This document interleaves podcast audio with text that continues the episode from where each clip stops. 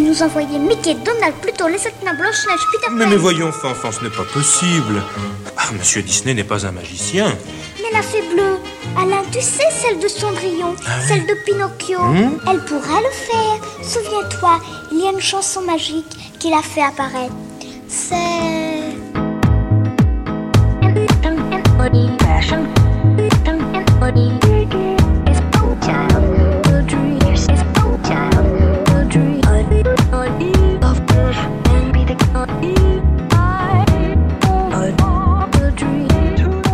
Walt, Mister Disney. Une série de Mathilde Wagman et Gilles Mardy-Rossian. Aujourd'hui, dernier épisode, Disney après Disney. Dernier temps donc aujourd'hui de la grande traversée que nous consacrons toute la semaine à Walt Disney, à l'homme autant qu'aux univers qu'il a créés, univers cinématographique, pictural, graphique, urbain, musical, et à la façon dont ils se sont répandus de par le monde. Pour ce qui est de l'histoire de l'homme, elle s'achève le 15 décembre 1966 à Burbank, où l'oncle Walt meurt des suites d'un cancer du poumon, mais ce ne fut pas loin de là la fin de l'entreprise qu'il avait fondée une quarantaine d'années plus tôt, devenu aujourd'hui l'un des plus grands empires industriels de divertissement de la planète. L'histoire des studios Disney après sa mort ne fut pas sans heurts. Pourtant, eux qui ne furent pas loin d'être entièrement démantelés dans les années 80. Quelles furent donc les grandes étapes de cette histoire et quels en ont été les grands acteurs? Que représente l'entreprise aujourd'hui? Existe-t-il encore un art de l'animation façon Disney? Ou bien la recette s'est-elle dissoute au gré des rachats successifs des autres franchises et studios que sont Pixar, Marvel et tout récemment la Fox?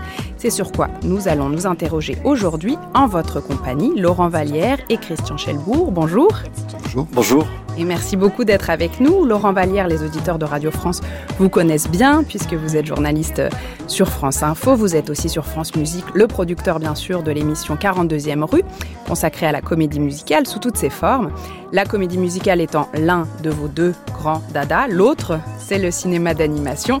Vous avez en particulier consacré un livre au cinéma d'animation à la française, cinéma d'animation La French Touch, qui était paru aux éditions de La Martinière en 2017. Christian Chelbourg, vous êtes quant à vous professeur de littérature à l'Université de Lorraine où vous dirigez le département des études culturelles et vous vous êtes en 2018 intéressé aux productions culturelles Disney dans leur ensemble, dessins animés, films, séries télévisées et autres comédies musicales. On reviendra sur l'étendue de ces productions. Un livre qui s'appelait Disney ou l'avenir en couleur, paru aux impressions nouvelles. Pour ouvrir notre discussion, je vous propose que l'on commence par décrire justement ce qu'est l'entreprise Disney aujourd'hui. C'est l'une des plus grandes multinationales du monde, hein, celle qui pèse le plus lourd en tout cas dans l'univers euh, du divertissement. Plus encore, euh, depuis le rachat euh, devenu effectif cette année au mois de mars de cet autre monstre du divertissement qui est la 21st Century Fox pour quelques 72 milliards de dollars. Mmh. Je crois, on a dit le deal du siècle. Christian Chelbourg, alors pour commencer, la Walt Disney Company aujourd'hui, c'est quoi? C'est un empire? Comment est-ce qu'on pourrait décrire la société? Dans le domaine du divertissement, c'est le plus gros empire mondial. Hein. Elle pesait hier soir 256,7 milliards de dollars. Pour vous donner une idée des chiffres capitalistiques, à notre échelle, on, a un peu de mal à, comprendre cela.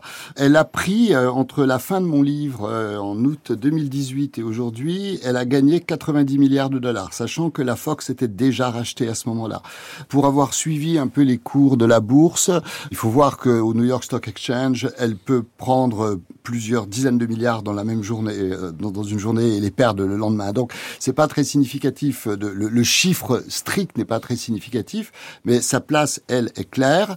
Maintenant, dans le monde euh, du capitalisme contemporain, où elle pèse également, euh, elle représente le divertissement, mais c'est une entreprise capitalistique de premier ordre. Là, elle n'est que 19e. Hein, c'est pas, on n'est pas non plus dans le top du top. Hein, le top du top étant Google.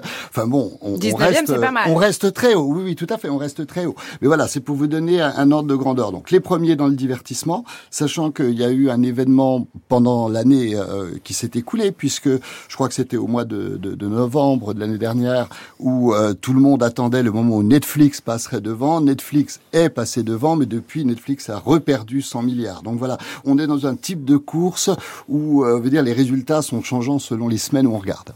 Laurent Vallière, le rachat de la 21st Century Fox, euh, Ça a complètement changé le paysage de Hollywood. Ben- c'est quoi l'impact de Bah, L'impact, c'est que c'est qu'aujourd'hui, ces studios américains qui sont producteurs, distributeurs, se font peu à peu euh, manger euh, des parts de marché, tout simplement euh, parmi le public. Euh, Christian Schelbourg citait Netflix par les nouveaux arrivants. Ce qui est remarquable, moi, je trouve, dans l'histoire de Disney, vous dites qu'elle est que 19e, mais on en a vu beaucoup des studios de cinéma qui ont périclité Ah, au cours des dernières années. C'est La extraordinaire. Metro Goldwyn n'existe plus depuis très longtemps. La Fox a été rachetée donc par Disney, Mhm. alors qu'on imaginait que la Fox était beaucoup plus gros.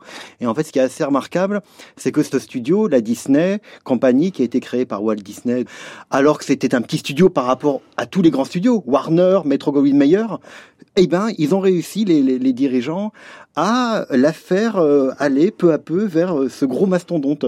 Alors d'abord en se diversifiant dans les parcs d'attractions et dans plein de choses. Et aujourd'hui, c'est pour moi c'est assez symbolique que ce soit Disney qui rachète Fox, alors qu'on aurait pu imaginer que Fox quand même a un catalogue beaucoup plus puissant. Au départ, on se dit voilà, on a euh, Disney, on, se focalise sur les dessins animés, mais ils sont venus finalement tardivement à la production de films en prise de vue réelle avec des acteurs, avec leur filiale Touchstone. La, la Fox a un catalogue incroyable et le fait que Avatar notamment, Avatar, Independence ensuite, et ce qui est assez- assez remarquable, c'est que donc Disney a racheté Fox. Et aujourd'hui, qu'est-ce que va faire en 2000, à la fin de l'année, Disney Il va lancer son équivalent de Netflix en étant extrêmement agressif, c'est-à-dire que on sait déjà que Disney a retiré tous ses dessins animés, tous les films Marvel de Netflix, vous pouvez plus en voir un seul. Donc il y aura plus qu'un seul canal pour regarder des dessins animés classiques de Disney ou les ou, ou quoi que ce soit, ça sera de s'abonner à, à Disney et ils vont être extrêmement agressifs, ils vont placer leur euh, tarif d'abonnement à 7 dollars. Peut se Un dire meilleur tarif que Netflix. que n'importe quel enfant dans n'importe quelle famille va dire à maman abonne-moi à Disney. Mm. Voilà, ils ont une sorte de, de grande avenue devant eux et ils ont vraiment réussi euh, voilà leur transformation au cours du temps avec euh, à la fois le rachat de Pixar, etc., etc.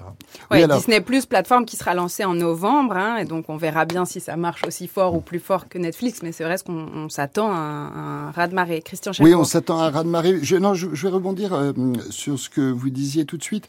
Le, le catalogue de 20th Century Fox, effectivement, est très fort en, en film, en live action, enfin en film prestigieux. Euh, pour autant, le, ce qui fait la, ce qui fait la richesse aujourd'hui, sont les franchises. C'est-à-dire que, en fait, c'est la propriété intellectuelle. Et là, puis- puisqu'elle est exploitable en termes de suite, en termes de produits dérivés et tout ça. Et là, évidemment, Disney est absolument imbattable, puisque pratiquement à pas à chaque grand dessin animé, mais peu s'en faut, on a le, le lot possible de produits dérivés, de suites en dessin animé, d'adaptations euh, en comédie musicale et tout ça. Et très clairement, ce que euh, le rachat de Fox montre, c'est que en termes d'industrie culturelle, ce qui domine aujourd'hui, c'est véritablement cette affaire de la franchise. Avec Marvel, évidemment, c'est écrasant. hein. C'est-à-dire que véritablement, une œuvre est faite pour être adaptée, une œuvre est faite pour Et- être déclinée. Et on parle de Marvel. Ce qui est intéressant, c'est euh, en fait euh, comment euh, Disney a fait cette évolution, comment ils ont progressé? Quand même, vous avez raconté et expliqué dans votre introduction que dans les années 80, le studio voilà était assez moribond. Il y avait des dessins animés qui ne marchaient pas. Et on, arrive en gros dans les années 2000, où on se rend compte que Disney, ils font des études de marché. Les dessins animés Disney ne s'adressent plus qu'aux petites filles de 8 ans. Il y a que des princesses. Et donc, qu'est-ce que fait le patron euh, à l'époque, c'est Robert Iger de Disney, qui est toujours le patron. Il dit bon ben, on va trouver des dessins animés qui vont s'intéresser aux, aux petits garçons de 8 ans. Et hop, on rachète Marvel. Marche- Et- euh, racheté en 2009, hein, faut le voilà. préciser. Et donc, ils ont à chaque fois navigué pour se retrouver devant ce mastodonte où, en gros, dans le catalogue Disney, vous avez pour les petites filles, pour les enfants, pour les adultes avec Pixar, patati patata.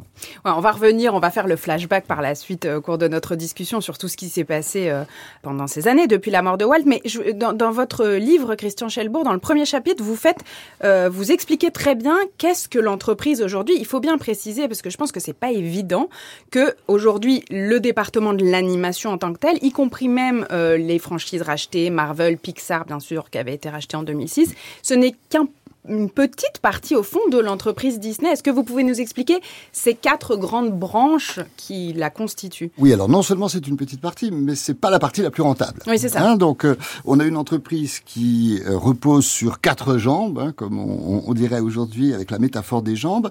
La branche Media Networks. La branche Media Networks, c'est le, c'est un énorme mastodonte puisque euh, c'est, c'est tout ce qui gère en fait la télévision avec le gros morceau qui est ABC, ABC qui est qui a été racheté par Disney en 1996, mais qui de toute façon était déjà dans une collaboration avec Disney depuis l'origine d'ABC, puisque c'est là, c'est là que passait euh, ce, ce, ce, coup de génie de Walt qui consiste à se faire de la publicité pour son parc en se faisant payer pour faire une émission sur son parc. Enfin, là, c'est quand même, euh, on dit chapeau en termes de marketing. Donc euh, ABC, ça c'est vraiment la grosse partie en Media Networks. Autre chose qu'on oublie complètement et qui faisait partie d'ABC et qui était dans la corbeille de la mariée, c'était la chaîne ESPN, qui est une chaîne spécialiste de sport, euh, voilà. Et il faut savoir que le patron d'ABC, au moment où on rachète ABC, c'est Robert Iger, c'est-à-dire que c'est l'actuel patron mm. de Disney.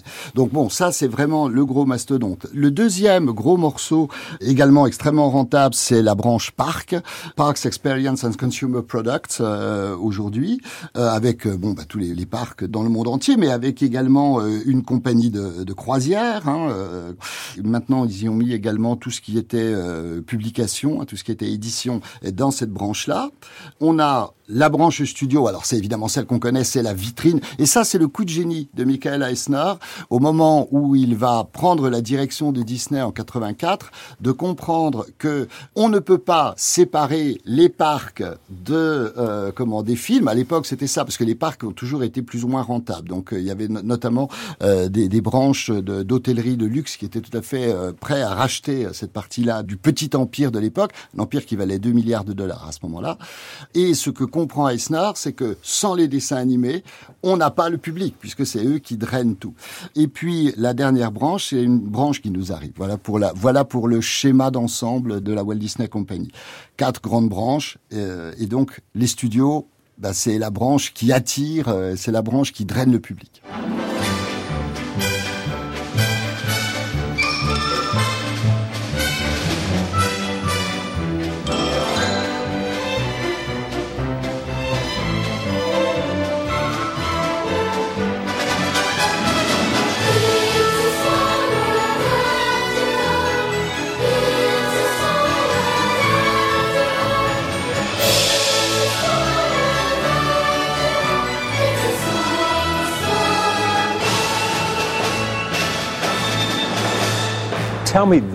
Dites-moi, vous étiez à Paramount. et il y a eu cette possibilité de passer chez Disney. On m'a raconté qu'il a fallu que vous preniez l'avion immédiatement pour aller voir Sid Bass pour le convaincre que vous étiez la bonne personne.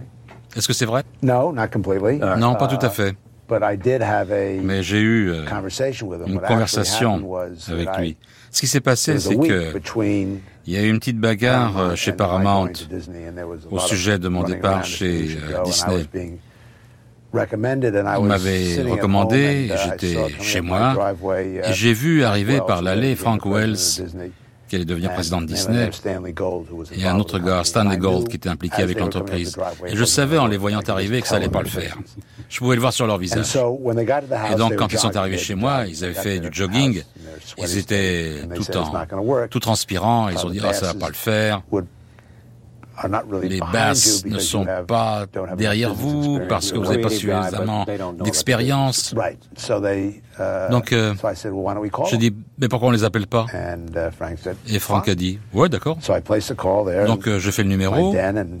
J'étais euh, dans sous-sol, on met le haut-parleur, euh, je pense qu'ils étaient tous assis autour du téléphone, je commence à parler à Sid, et je dis, est-ce que tu sais pourquoi je devrais être le président de la Walt Disney Company?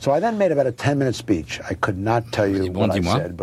Et j'ai fait un discours de 10 minutes. Je ne sais pas ce que j'ai dit, mais j'ai expliqué pourquoi la société devrait être dirigée d'un point de vue euh, créatif et non pas d'un point de vue financier. J'ai parlé pendant 10 minutes. Je ne sais pas d'où j'ai pris ce speech. Peut-être que j'ai vu une tapée de film. J'ai regardé M. Smith va au Sénat, peut-être. Je me suis arrêté au bout de 10 minutes et j'ai dit, voilà pourquoi je devais être, le, je dois être le président. Et puis un silence de 3 minutes. Et Sid a dit, ça me va, c'est bon, allons-y. Et j'ai quasiment dit, vous venez de dire quoi et puis j'ai appris à me taire et à prendre oui comme étant une bonne réponse. Et j'ai dit bon d'accord, allez, ça le fait. À l'instant, Michael Eisner, président directeur général de la société Disney de 1984 jusqu'à son éviction en 2005, qui racontait en 1997 au micro de Charlie Rose, le journaliste célèbre de la chaîne de télévision américaine PBS, comment il était parvenu à convaincre Sid Bass euh, ce milliardaire qui était à l'époque euh, le détenteur du plus grand nombre de parts de la société Disney et avait à ce titre un pouvoir euh, de validation sur la nomination du nouveau PDG, qu'il était the right man for the job, comme on dit en anglais, c'est-à-dire la personne qu'il fallait embaucher à ce poste.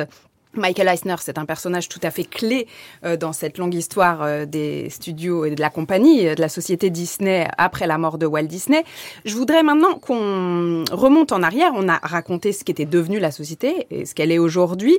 repartons du moment de la mort de Walt Disney lui-même, donc 1966, et décrivons ces grandes étapes. Alors avant même l'arrivée de Michael Eisner en 1984, qu'est-ce qui se passe, Christian Schelbourg, entre le moment de la mort de Walt et euh, l'arrivée de Michael Eisner, une période turbulente qui va être euh, marquée euh, à la fin par...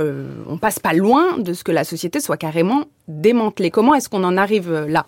Évidemment, au moment de la mort de Walt, rien n'est préparé. C'est tout le problème. Alors évidemment, Roy, son frère, prend euh, la tête des studios très naturellement. C'était lui qui, de toute façon, euh, s'occupait de toutes les finances euh, avant. il va mourir également assez rapidement. Meurt en 71, lui, donc cinq ans plus tard. Et à partir de là, on, entre dans une zone qui est vraiment une zone grise. Hein. on va avoir trois PDG de suite qui ont laissé finalement assez peu de traces dans l'histoire, qui sont Don Tatum dans un premier temps jusqu'en 1980, puis Card Walker jusqu'en 83, puis le dernier qui a laissé tellement peu de place qu'on ne retient que son adjoint qui était Ron Miller, donc le, le, le mari de Diane Disney. Le gendre de Walt. Le gendre de Walt, voilà. Et euh, bon, le vrai PDG, c'était Raymond Watson. Donc on, on, a une période là qui est une période où progressivement, on va dire que la rentabilité va s'effondrer réellement, puisque euh, au moment où Eisner arrive, Disney vaut 2 milliards, euh, pas tout à fait et demi, donc ça, ça ne pèse absolument plus rien. Hein. C'est extrêmement facile à racheter, enfin pas pour vous et moi, mais pour le, le tout Hollywood, euh, très facilement. Donc on va dire que là vraiment on a une période sombre. Pour autant, euh, cette période sombre, il faut bien voir une chose, c'est que elle a aussi été considérablement assombrie a posteriori, parce qu'il y a de très grands succès. Un amour de coccinelle euh, et les suites ont, très très bien marché. Il y a de très bons dessins animés. Robin des Bois est un bon dessin animé. Euh, les Aristochats est un excellent dessin animé. Donc on, va dire qu'il y a de très très beaux succès aussi à cette époque-là. Mais progressivement, la rentabilité n'est plus au rendez-vous. Et le problème pour une entreprise qui a cette position dans Hollywood, c'est qu'il faut vraiment être à la pointe tout le temps. Là, ça n'est clairement plus le cas.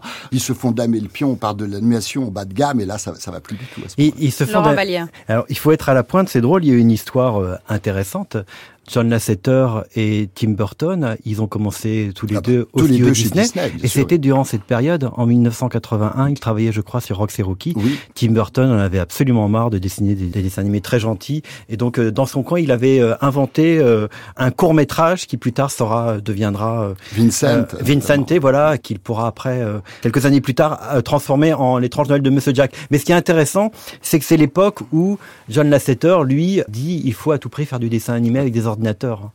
Et qu'il est reçu par son patron qui lui dit euh, mais qu'est-ce que je gagne comme argent si je fais un dessin animé par ordinateur? Mhm. Et euh, le, patron lui dit bah euh, rien, voilà, quelles économies je peux faire? Bah aucune. Et il est viré du jour au lendemain. Ouais, John Lasseter qui va devenir l'un des fondateurs, en tout cas sur le point de vue artistique de Pixar, et qui sera bien sûr le réalisateur de Toy Story et de tous ces grands succès de l'animation euh, sur ordinateur euh, par la suite. Il faut quand même, pour situer un peu les choses euh, du point de vue des films d'animation, au lendemain de la mort de Walt sortent ces deux films qu'il a quand même validés de son vivant, que sont bien sûr Le Livre de la Jungle et les Aristochats. Et puis après, il y a ces quelques films qui ont été faits à la fin des années 70, vraiment après sa mort. Robin des Bois, donc, Les Aventures de Bernard et Bianca, et Rox, Rox et Rocky. Et puis naît, juste avant l'arrivée de Michael Eisner, cette filiale qui est Touchstone Picture du point de vue vraiment de la qualité des films d'animation dans cette période après la mort de Walt. Laurent Vallière, qu'est-ce qu'on peut dire de ces films-là? Est-ce qu'ils ont euh, euh, une spécificité en termes esthétiques, une bah, identité euh, On peut dire qu'ils sont appauvris en termes d'esthétique. En fait, il y a deux choses. Ils sont à la fois appauvris et sont approchés de l'idée un petit peu grandissante dans le dessin animé américain de vouloir un peu plus d'abstrait. Donc, quand vous regardez les décors de, des Aristochats, quand vous regardez les décors dans, dans Robin des Bois, voilà, le, le naturalisme n'est plus aussi grand qu'il était dans des films comme Blanche-Neige ou comme dans Dembo. C'est l'influence un peu des studios UPA C'est l'influence des studios UPA, hmm. puis c'est aussi un petit peu moins d'argent. Mais il n'empêche que les grands de, vous savez, les Nine Old Men, les, les neuf grands euh, animateurs qui ont fondé un peu la patte de Walt Disney, qui ont fondé toutes les, les techniques afin d'être très réalistes dans, euh, et très cartoon euh, lorsqu'ils animent un personnage, étaient toujours là. Et donc, du coup, on a quand même une animation très léchée. Mais c'est vrai que les, les décors étaient un peu plus, on va dire, entre guillemets, grossiers. Robin avec Petit Jean au bois se promène, ils s'en vont le cœur content et devise gaiement. Des souvenirs du passé heureux, ils se souviennent. Oh dilali, oh dilali, quel beau jour vraiment.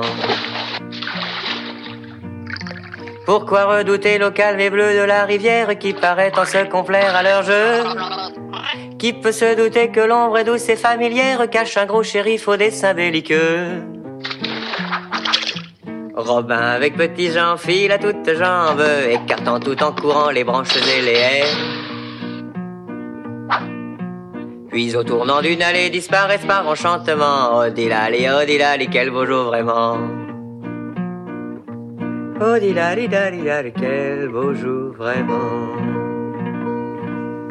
Tu sais, ami Robin, tu cours beaucoup trop de risques. Des risques En plaisante idée. Mais ce n'était qu'une bouffonnerie, petit Jean. Oui. Regarde ton couvre-chef. Ce n'est pas une chandelle sur une galette d'anniversaire. Oh, tu Dieu. Celle-là a failli s'appeler Adieu Robin. Un extrait de Robin des Bois réalisé par Wolfgang Reisermann est sorti en 1973. On entendait Adam de la Halle, le personnage de Coq Ménestrel, qui est aussi le narrateur de l'histoire, et un dialogue entre l'ours Petit Jean et le renard Robin des Bois. Christian Gelbourg, je sais que vous l'avez mentionné tout à l'heure, ce film fait partie de ceux qui ont donc été décriés a posteriori, mais que vous, vous trouvez euh, assez réussi pour ce qui concerne la période des années 70. Oui, alors ce qu'il faut bien voir, avec le recul historique, on, voit bien comment les choses évoluent. Au moment où Eisner arrive avec avec Katzenberg, hein, qui sera euh, celui qui, quand il partira, ira créer DreamWorks. Jeffrey Katzenberg. Euh, Jeffrey Katzenberg. Au moment où, où ils arrivent, euh, ils ont tout à gagner à créer en quelque sorte le storytelling de la rupture radicale. Bon, mm. et euh, dans la stratégie, il y a évidemment le fait de noircir, ternir l'imaginaire de, de ceux qui étaient là juste avant. Alors ce, ce, pauvre Robin des Bois, évidemment, va passer à, la trappe comme ça. Mais d'une manière générale, alors celui qui évidemment va être euh, vilipendé euh, par Disney eux-mêmes, par les nouveaux Disney, c'est évidemment celui qu'on connaît sous le titre de Taram et le chaudron magique. Mais ce qu'il faut bien voir, c'est que ça fait partie, en quelque sorte, aussi d'un discours fabriqué. Lorsque les, spécialistes du Disney bashing euh, vous disent ah oui, mais là il y a telle reprise, là c'est la même chose que dans tel autre dessin animé, le plus souvent ces messages-là viennent euh, de l'équipe même de Katzenberg, hein, qui donne les pistes pour pouvoir flageller en quelque sorte ces dessins animés-là pour faire passer euh, les nouveaux alors les nouveaux, ce sera Basile, et puis ce sera évidemment la petite sirène euh, pour quelque chose de vraiment euh, nouveau, novateur. Et puis il faut quand même se rappeler encore que dans les années 70, c'était des années, jusqu'à d'ailleurs l'an 2000, où il y avait un dessin animé qui sortait au cinéma par an. Et c'était un Disney, mm. point. Il n'y avait pas autant de films d'animation. Donc, euh, malgré tout, c'était des contes qui étaient très calibrés. Là, on vient d'entendre l'extrait de Robin des Bois, qui est voilà, qui est un conte qu'on a, voilà, j'ai grandi aussi avec, euh, qui est plein de bonnes intentions et on a tous envie de donner, prendre aux riches et de donner aux pauvres. Donc, euh, c'est des contes qui étaient très bien foutus. C'est vrai que esthétiquement, moi, je trouvais que, voilà, on a, c'était pas aussi euh, merveilleux que les décors que faisait euh, qu'on avait dans les précédents Disney. Mais on sait aussi que après la Seconde Guerre mondiale et quand il y a eu après la grève euh, que le studio a connue dans les années 40 euh, Walt Disney s'est assez largement éloigné du studio parce qu'il était furieux des animateurs dont il en avait viré durement certains et qui s'était justement concentré sur les parcs d'animation. Donc c'est déjà depuis cette période-là que on, investissait un petit peu moins déjà dans la, le, merveilleux du dessin. Alors venons-en quand même au règne, hein, comme on l'a beaucoup dit de Michael Eisner, ah, ce personnage absolument clé dans cette, cette, histoire, flamboyant, en bien comme en mal d'ailleurs, parce qu'on le décrit tantôt comme un Dark Vador. il a été aussi beaucoup comparé au roi Lear. Il y a ce fameux livre de James B. Stewart qui mhm. s'appelle euh, Disney Wars, euh, aux États-Unis, qui a été traduit en français euh, en 2011 sous le titre Le Royaume enchanté et qui raconte précisément cette ère et la manière dont Michael Eisner, amené notamment par Roy E. Disney, le, mhm. neveu hein, de Walt Disney, le fils de Roy, mhm. le financier, voilà, va être poussé dehors en réalité par ce même Roy, hein, 20 ans plus tard. Qui est d'abord Christian Schelbourg, Michael Eisner? Comment est-ce qu'on peut présenter ce personnage Michael Eisner, c'est quelqu'un déjà qui ne connaît pas Disney. Au moment où il arrive, il n'est jamais allé à Disneyland, il n'a jamais vu un dessin animé. Alors peut-être qu'il en a vu un ou deux dans son enfance, c'est même pas sûr. Euh, c'est un, c'est vraiment une caricature. Il le dira lui-même. C'est pour ça que je me permets de le dire à l'antenne de juif new-yorkais. Il le revendique comme tel. Et d'ailleurs, il dit, c'est vraiment, je n'ai pas ma place chez Disney parce que bon, il y a des vieilles histoires euh, avec l'antisémitisme et euh, au contraire, hein, euh, on va lui ouvrir grand les portes. Et Eisner, pour vous donner une idée de son règne, il va donc régner de 1984 à 2004, donc 20 ans. sur les dix premières années, alors en fait, sur les 20 ans, il a multiplié le, la rentabilité de l'entreprise 24 fois. Hein. il est arrivé à 2 milliards, il repart à 48. En, en achetant beaucoup de, de sociétés par ailleurs, c'est ça hein, tant, pas tant que ça, finalement. Non, non, il, a très peu racheté. Le, celui qui rachète véritablement, le spécialiste du rachat, c'est l'actuel, c'est Robert Tiger, qui, qui, est le bras droit de euh, comment de Eisner. Mais c'est lui le spécialiste des fusions-acquisitions. Il est là pour ça, aux côtés de comment, euh, aux côtés d'Eisner. Mais euh, il, rachète très peu. Par contre, il crée, notamment, bah, il va créer ces, ces, fameux labels, hein, Touchstone, hein, comment, qui, qui est le, le, le, premier comme ça. Il y a également le label Hollywood Pictures, hein, qui est important. Ils vont racheter Miramax alors Miramax, ça va leur apporter des Oscars. Bon voilà, c'est la boîte à Oscars. Bon, mais euh, c'est pas tellement ça. Le problème, c'est véritablement la rentabilité des parcs. Et puis, à Eisner, il faut savoir pourquoi on nomme Eisner C'est parce que c'est quelqu'un qui s'est fait un nom à la Paramount. Il est passé par ABC également. Il s'est fait un nom à la Paramount en publiant une note de service en quelque sorte sur comment faire un bon film, comment faire un film rentable. Parce que le problème de bon film n'est pas le problème. Il dit toujours qu'un bon film c'est un bon scénario. Donc déjà il faut payer le scénariste. Et puis il a un principe, c'est que on va aller chercher des acteurs qui ne coûtent plus très cher mais qui ont un gros potentiel. Robin Williams disait toujours de, de Eisner c'est quelqu'un qui va recruter à la sortie de, de l'hôpital pour alcooliques profonds euh, de, de, de, Los Angeles. Et c'est un peu vrai. Hein euh, il va les recruter là, il leur donne une chance et généralement ça marche. Donc voilà, mais c'est quelqu'un qui, qui sait faire un film extrêmement rentable. Par contre, le point qui va poser problème de Eisner, c'est que Eisner, bah, il, a un côté créateur, il va se mêler de création, ce que Heiger ne fait pas, hein, et c'est là que ça va coincer. Il va se fâcher avec toute une série de grands créateurs. Oui, Robin Williams, qui a été évidemment la voix du génie dans Aladdin, qui fait, partie des films qui ont euh, participé de ce qu'on a appelé la renaissance hein, des studios euh, Disney. Laurent Vallière, vous, quel regard vous portez sur le personnage qui va donc euh, se faire mettre dehors assez violemment à la fin de son ère? Comme il aura mis dehors pas mal de gens d'ailleurs pendant, qu'il était là. Oui, c'est ça. C'était une figure violente aussi. ce qui est important chez Eisner, c'est qu'il délègue aussi quand même pas mal, même s'il veut prendre des décisions. Et en l'occurrence, la renaissance du studio Disney si on parle juste des dessins animés, on, la doit à Jeffrey Katzenberg. Jeffrey Katzenberg, c'est lui qui va euh, vraiment euh, donner un coup de jeune à tous les dessins animés. Il va, ça va commencer par La Petite Sirène, La Belle et la Bête, Aladdin. Vous parliez du génie dans Aladdin, c'est presque un personnage crypto-gay. Imaginez un personnage crypto-gay dans un dessin animé de Walt Disney euh, en 1943. Je pense que, enfin, en ah. je pense que Disney lui-même n'imaginait pas que c'était possible. Et donc, et c'est pas le premier dans La Petite Sirène. Euh, Ursula, c'est pareil, c'est aussi un personnage, je crois qu'on peut dire crypto-gay. Donc voilà. Mais disons que Katzenberg apporte cette modernité dans ce qui va être raconté. Moi, je m'en rappellerai toujours la toute première scène de La Belle et la Bête. Vous savez, c'est cette, ce, grand numéro chanté typique de comédie musicale où on voit Belle qui arrive dans, en, ville et tout le monde lui dit bonjour, bonjour. Et puis après, il y a la chanson avec Gaston qui monte ses poils et toutes les filles qui chantent. Personne n'a autant de poils que Gaston. Enfin, c'est des trucs très rigolos. et en fait, tout ça, on le doit à quoi? On le doit aussi parce que Jeffrey Katzenberg avait repéré euh, deux auteurs-compositeurs de Off-Broadway qui avaient euh, écrit La Petite Boutique des Horreurs et qui euh, un spectacle autour d'une plante carnivore donc qui mange euh, ce qu'il faut et notamment son fleuriste. Et euh, ces deux auteurs Howard Ashman et quelqu'un qui allait devenir extrêmement important au studio Disney puisqu'on lui doit toutes les chansons des gros derniers tubes qui est Alan Menken. Mmh. Alan Menken a composé euh, La petite sirène La belle et la bête Aladdin et encore plein d'autres euh, chansons de dessins animés. Et donc ces deux là Howard Ashman et Alan Menken vont non seulement écrire des chansons mais ils vont revenir en fait à la source de ce que faisait Walt Disney quand il euh, commençait un dessin animé. Vous savez, les frères Sherman, les auteurs des chansons de Mary Poppins, expliquaient très bien qu'en fait, ils n'étaient pas que les auteurs de chansons, que Walt Disney avait en horreur ce qu'il appelait les talking heads, donc euh, les, chansons où en fait il y avait un gros plan sur une personne qui chantait et qu'il y avait que ça, et qu'il fallait à chaque fois euh, que quand il y a une chanson dans un dessin animé de Walt Disney, là c'était pas un dessin animé Mary Poppins, mais en tout cas dans La Belle et la Bête ou La Petite Sirène, ça sera le cas, il fallait qu'au début et à la fin, il se passe, il y a quelque chose qui a évolué.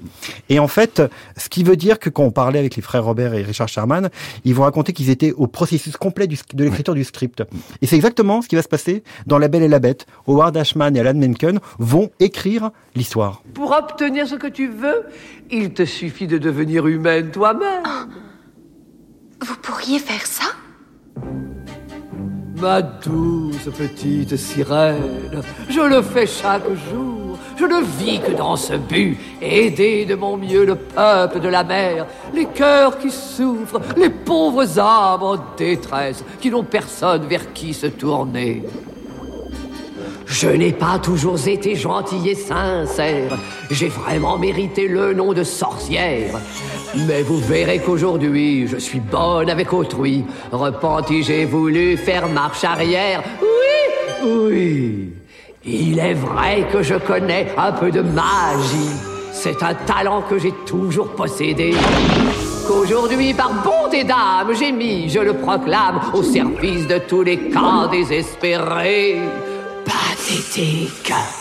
Pauvre vraiment perdition, oh mal de tout. Cette âme-là rêve d'être un squelette, l'autre cherche une amour. Arrêtez-moi, qu'est-ce que je dis? Je dis oui.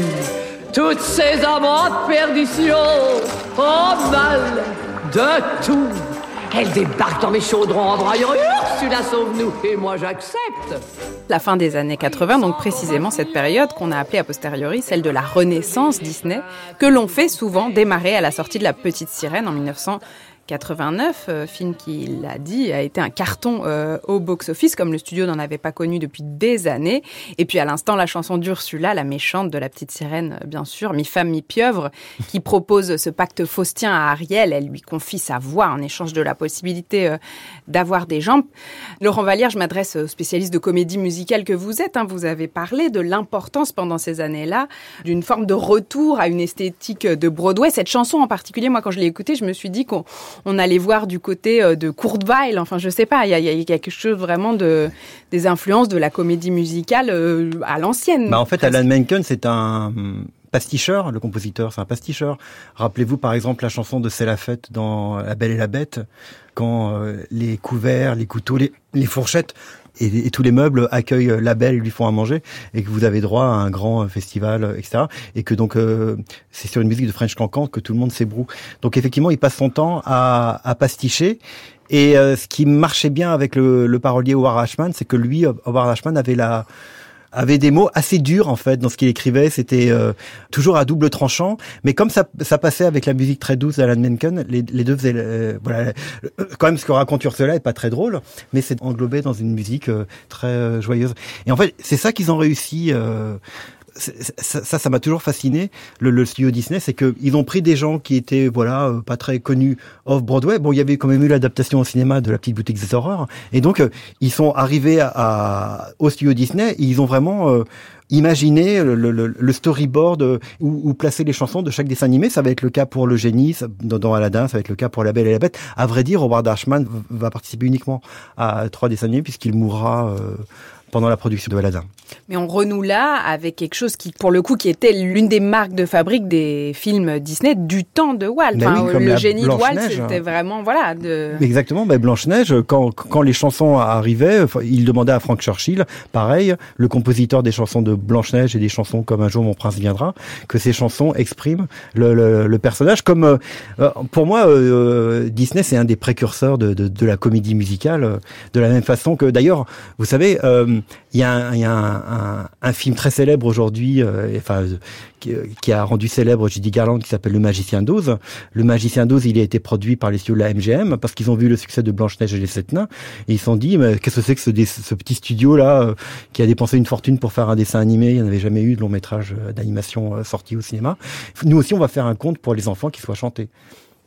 So after Gaston, donc après avoir terminé Gaston pour La Belle et la Bête, mon personnage suivant était pour Aladdin et ils m'ont à nouveau demandé de faire le méchant, Jafar. Uh, il était très amusant à créer parce que c'était une vraie caricature. On le voyait, on savait tout de suite que c'était le méchant.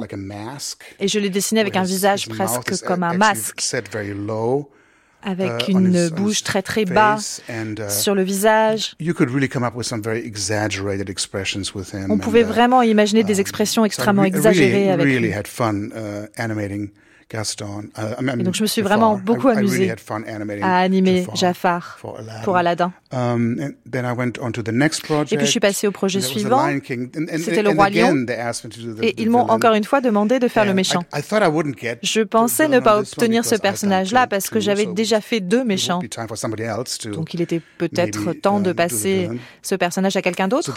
Le casting d'animateur n'avait pas encore été vraiment fait, mais je me souviens qu'un ami m'a dit Est-ce que tu sais qu'ils ont pris pour la voix de Scar C'est Jeremy Irons.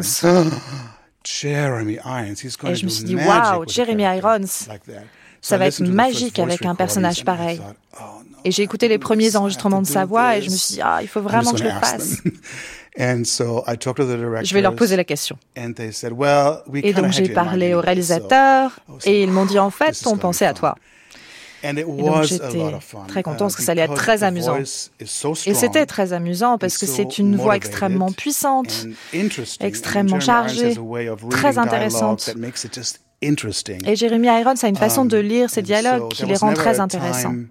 Et donc je ne me suis jamais demandé avec aucune de ces scènes comment j'allais faire. Je pourrais peut-être essayer ci ou ça. C'était toujours au contraire extrêmement clair. La façon dont il l'avait dit, c'était comme ça que j'allais l'animer. C'était aussi quelqu'un de très agréable avec qui travailler.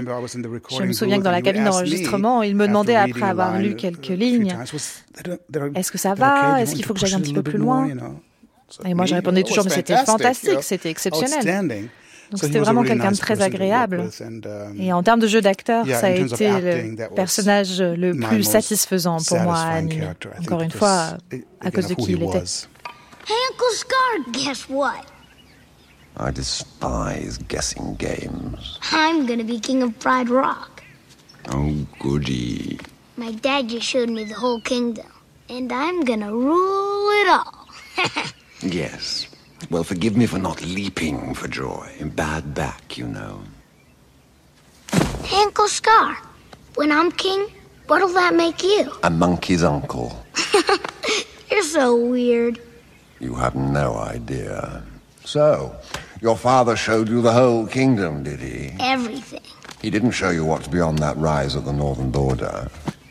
Well, no said I can't go there. And he's absolutely right. It's far too dangerous. Only the bravest lions go there. Well, I'm brave. What's out there? I'm sorry, Simba. I just can't tell you. Why not? Simba, Simba, I'm only looking out for the well-being of my favorite nephew. yeah, right. I'm your only nephew. All the more reason for me to be protective. An elephant graveyard is no place for a young prince. Oops. An elephant what? Whoa. Oh, dear, I've said too much. Well, I suppose you'd have found out sooner or later. You being so clever and all. Oh, just do me one favor. Promise me you'll never visit that dreadful place. No problem. There's a good lad. You run along now and have fun. And remember, it's our little secret. À l'instant, Andreas, déjà animateur chez Disney pendant 30 ans, euh, qui a eu la bonté de nous recevoir chez lui à Los Angeles, euh, qui a été le grand spécialiste des méchants pendant euh, ces années 90, hein, qui a animé, il le racontait, Gaston dans La Belle et la Bête, Jafar dans Aladdin, et puis Scar, donc, dans Le Roi Lion. Il racontait là son plaisir d'animer ce personnage de Scar auquel Jeremy Irons prêtait sa voix. C'était Jean Pia dans la version française. L'enregistrement des voix, c'est quelque chose qu'on ne sait pas forcément, intervient très tôt dans le processus de création des films c'est ça qui est fascinant. Euh, c'est pour ça que ce, ce, ce qu'il dit est, est, fascinant parce que euh, il dit comment Jeremy Irons, en gros, l'aide à animer son personnage. Il faut, faut, imaginer qu'aux États-Unis, euh, on prend souvent des grands comédiens parce que voilà, euh, Jeremy Irons, c'est lui qui, en fait, comment il, comment le comédien fait, il prend en fait, le, il voit, rien n'est animé quand le comédien est en train d'enregistrer. Oui, c'est à l'état de, de, Il y a les storyboards, il y a c'est comme des bandes dessinées. Éventuellement, il y a des portraits et il donne vie. Et ce qui est génial, c'est que Jeremy Irons lui demande si euh, ça lui allait, la façon dont euh, il avait telle intonation pour tel euh, tel personnage. et en l'occurrence, ce personnage de Scar, bon, c'est quelqu'un de passionnant, Andreas déjà, parce que lui, il a fait tout le tout le parcours, puisque bah, c'est un peu le thème d'aujourd'hui. Il a débuté chez, chez Disney en 1980 avec son l'énorme échec de Taram et le chaudron noir, qui est un échec parce que c'est un film qui fait peur hein, mm. et que les enfants n'avaient pas envie d'aller le voir. Je me demande même s'il n'était pas interdit au moins de 16 ans, un truc comme ça, aux États-Unis. Donc il commence dans les années en 80 il va d'ailleurs bosser avec Tim Burton. Et, ils étaient euh, dans le même bureau. Dans le même bureau. Que Tim Burton. Et, euh, et puis après, il va connaître euh, l'âge d'or que vous appelez la Renaissance. Donc à la fois en, animant Gaston dans La Belle et la Bête, qui est un méchant, mais un méchant gentil quand même, enfin un méchant, Scar dans, dans Le Roi Lion. Et puis, et puis, il a été viré du studio Disney il y a quand même 5 ou 6 ans. C'est important de le dire parce que aujourd'hui, il faut le dire, le studio Disney n'a plus de studio d'animation papier crayon. Mm. Euh, c'est fini. Moi, j'y suis allé il y a un an. Euh, vous avez un studio évidemment avec euh, des, bureaux et des gens sur ordinateur à la tablette graphique avec un, crayon numérique parce que l'histoire de Disney c'est en dents de scie. On a connu en gros une deuxième renaissance jusqu'au le Boston Notre-Dame et puis après c'est retombé. Et puis euh, John Lasseter, Pixar, Disney, on savait plus très bien parce que tout à l'heure on parlait de ABC, mais mm. Disney, l'histoire c'est que on sait jamais si c'est Pixar qui rachète Disney ou c'est Disney qui rachète Pixar. C'est des oh, bah, échanges, c'est des échanges d'actions. oui, c'est des, échanges d'actions. Monstrueux. Steve Jobs était le premier actionnaire de, de Disney. Le, rapport de force est renversé. Les, rapports de force. Bon, c'est un truc moi qui m'a toujours fasciné, c'est qu'à une époque on savait plus très bien qui. Mais en tout cas, il se trouve qu'en 2009, euh, qu'est-ce qui se passe? Peut-être que Disney a racheté Pixar, mais qui devient le patron de ah bah Disney C'est John Lasseter, le patron de Pixar. Donc en 2006. En 2006 et en 2009. Et donc à l'époque, l'idée de John Lasseter, qui venait de Disney, bon, dont on a raconté l'histoire, c'était ben moi je veux remettre, je veux que Pixar soit le dessin, le, le, studio des dessins animés en images de synthèse, mm. et je veux que Disney soit le studio des dessins animés en, papier crayon. Et donc il va euh, reprendre un, un vieux film, un vieux conte qui était prévu, qui s'appelait La princesse et la grenouille. Il va transformer la princesse en princesse noire. C'est la première fois qu'une héroïne noire dans un dessin animé de Walt Disney et qui va animer une des personnages et va notamment va être au centre de l'animation. C'est Andreas déjà. Voilà, il a, il a connu vraiment tous les soubresauts de l'histoire de Disney. Tout ce cycle qui marquera donc aussi Christian Schelbourg, euh, c'est vrai, la fin de euh, l'animation traditionnelle avec papier et crayon. Ah bah oui, oui, oui, clairement. Alors après, on peut toujours pleurer sur la fin de sur, sur la fin de quelque chose. Bon, euh, ça fait partie des évolutions euh, tout à fait naturelles. Euh, moi, je bah, j'ai pas j'ai pas du tout euh, cette nostalgie-là. Par contre, ce qui est clair pour rebondir sur ce que vous disiez, c'est que je, je, je, vois ce que vous voulez dire. Est-ce que c'est Pixar qui rachète Disney? Pixar investit Disney, c'est-à-dire que mais avec des gens qui sont des anciens de Disney. Là, cet air est un, est, un ancien. Donc bon, on, on, a véritablement là un, cette espèce de bouillon de culture euh, tout à fait intéressant. Et ce qui est remarquable euh, dans, dans, dans, dans cette entreprise, ça va être précisément cette prise de conscience de l'unité. C'est-à-dire que Effectivement, on, a un empilement de, on a un empilement de rachats hein, entre euh, entre 2004 et aujourd'hui. Hein, 2004, euh, juste avant la nomination de, Robert Iger, c'est les Muppets, puis après c'est Pixar, puis après la création en France de Disney Nature, euh, Marvel, Lucasfilm. véritablement, on, empile les choses. Cette unité, elle va s'afficher pour la première fois dans Ralph 2.0, où on va avoir une scène où on va voir comme ça, hein, dans un paysage, à la fois le Muppet Show, Star Wars, les studios Disney animation, Marvel, Pixar. C'est vraiment la, première fois où ils affichent que moi j'appelle le Disneyverse, c'est-à-dire alors, il, faut expliquer aux spectateurs qui n'ont pas vu cette scène de Ralph 2.0, qui est donc une production Pixar. C'est l'aboutissement du recyclage le plus total, le plus incroyable. Alors ils en font un truc super drôle. Donc vous avez euh, ben, toutes les princesses. Donc vous avez euh, Pocahontas qui est là, vous avez Mulan qui est là, vous avez Blanche Neige qui est là, vous avez Cendrillon, vous avez évidemment la Reine des Neiges et, et toute ce crêpe, si je peux dire, le chignon. Et on arrive, voilà, à, c'est presque une publicité pour le studio. Quand j'ai vu cette scène-là, je me suis dit mais ils ont beaucoup de second degré, mais j'ai trouvé que c'était euh, presque too much, oui. Uh, hi. Please, I can explain. See, um, I'm a princess too. Wait, what? Yeah, Princess Vanellope von Schweetz of the uh, Sugar Rush von Schweetzes. I'm sure you've heard of us. It'd be embarrassing for you if you haven't. huh. What kind of a princess are you? What kind? Do you have magic hair? No. Magic hands? No. Do animals talk to you? No. Were you poisoned? No. Cursed? No. Kidnapped or enslaved? No. Are you guys okay? Should I call the police? Then I have to assume you made a deal with an underwater sea witch where she took your voice in exchange for a pair of human legs? No. Good lord, who would do that? Have you ever had true love's kiss? Ew, barf. Do you have daddy issues? I don't even have a mom. Neither do we. And now for the million dollar question. Do people assume all your problems got solved because a big strong man showed up? Yes! What is up with that? She, she is, is a princess! Three, two, one, go! Way to go, kid. One second I'm having the time of my life. The next thing I know, my game is just... Kid! Gone. Hello, hello, let me tell you when it's Sugar Rush is getting unplugged. so this is all of a piece. Tout ça, c'est une seule et même histoire. Ça va avec 40 ans d'idéologie, de manière d'envisager le capitalisme qui est devenu une sorte d'idée préconçue selon laquelle les entreprises ne travaillent que pour la satisfaction des actionnaires et que les gens qui sont au sommet de la hiérarchie sont ceux qui ont le plus de valeur, et peu importe ce que font ceux qui sont en dessous d'eux. Et plus vous gagnez, plus vous avez la valeur, et plus vous avez la valeur, plus vous gagnez. Um, Tout ça a eu un effet destructeur. Je suis allée à Anaheim, au parc Disneyland de Californie, et j'ai discuté avec les syndicats, avec les employés qui gagnent le salaire minimum. la plupart ne pouvaient pas se permettre de vivre à moins d'une heure et demie de route d'Anaheim, où ils travaillaient.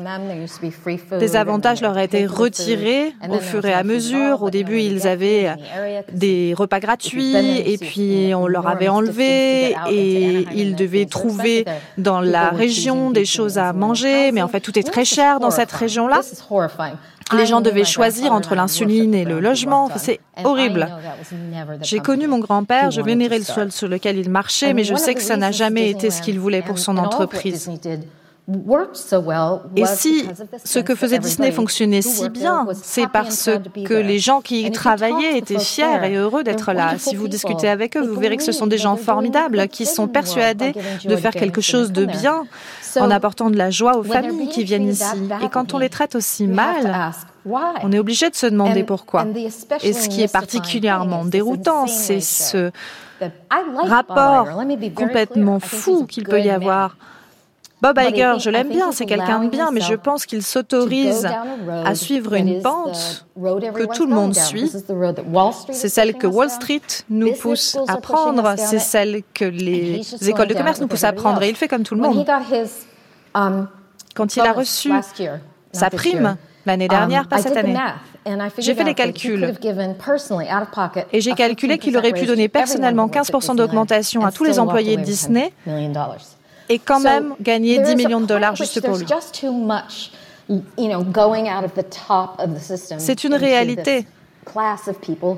On parle d'une classe de gens qui ont trop d'argent. Désolé si c'est radical.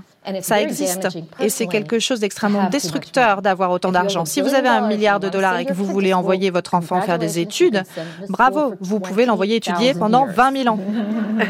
À l'instant, Abigail Disney, qui n'est autre que la petite fille de Roy Disney. Roy Disney, donc si vous avez suivi notre série, étant le frère de Walt. Abigail Disney, petite nièce de Walt Disney qui s'exprimait au mois d'avril dernier lors d'une conférence organisée par le magazine américain Fast Company à New York, dénonçant notamment les écarts de salaire mirobolants entre le PDG du groupe aujourd'hui, hein, Robert Bob Iger, et les employés euh, de la firme. Elle s'est exprimée plusieurs fois euh, publiquement à ce sujet et sa prise euh, de parole a fait beaucoup de bruit. Deux choses intéressantes hein, dans cette histoire, Christian Schelbourg. D'une part, on voit que les rivalités, les tensions entre la société, la maison mère Disney et la famille qui remontent à loin ne sont pas finis, se poursuivent jusqu'à aujourd'hui. Et puis, euh, ce qui est amusant, c'est que c'est Abigail Disney qui explique ici que, au fond, la société Disney aujourd'hui, c'est tout simplement l'emblème du capitalisme le plus débridé. Oui. Alors là, euh, bon, Abigail euh, remplit tout à fait un, rôle traditionnel de la famille Disney. Et, elle se pose clairement en défenseuse du nom. il y a un contexte. Hein, euh, il faut jamais complètement oublier le contexte. Euh, un mois avant est sorti le Dumbo de Tim Burton, dans lequel l'image de Walt est très sévèrement écornée, et euh, d'une certaine manière, Iger a autorisé cette représentation de quelqu'un dont on voit bien qu'il représente Walt Disney euh, en, en, capitaliste débridé. Le personnage incarné par Michael Keaton. Voilà, hein, voilà le personnage incarné par Michael Keaton. Et donc, à partir de là, elle ne le dit à aucun moment, mais ça paraît assez clair qu'il est trop cher payé pour dire du mal de son arrière-grand-oncle. Hein. Alors, ce qu'elle dit par ailleurs va tout à fait de pair avec une position qui est défendue, même notamment dans les séries télévisées, pas tellement dans les dessins animés, parce que ça s'y prête pas. En l'occurrence, le salaire de, Robert Iger l'an dernier représentait 1400 fois le salaire médian de, Disney. C'est absolument hallucinant, hein, 65 millions de dollars.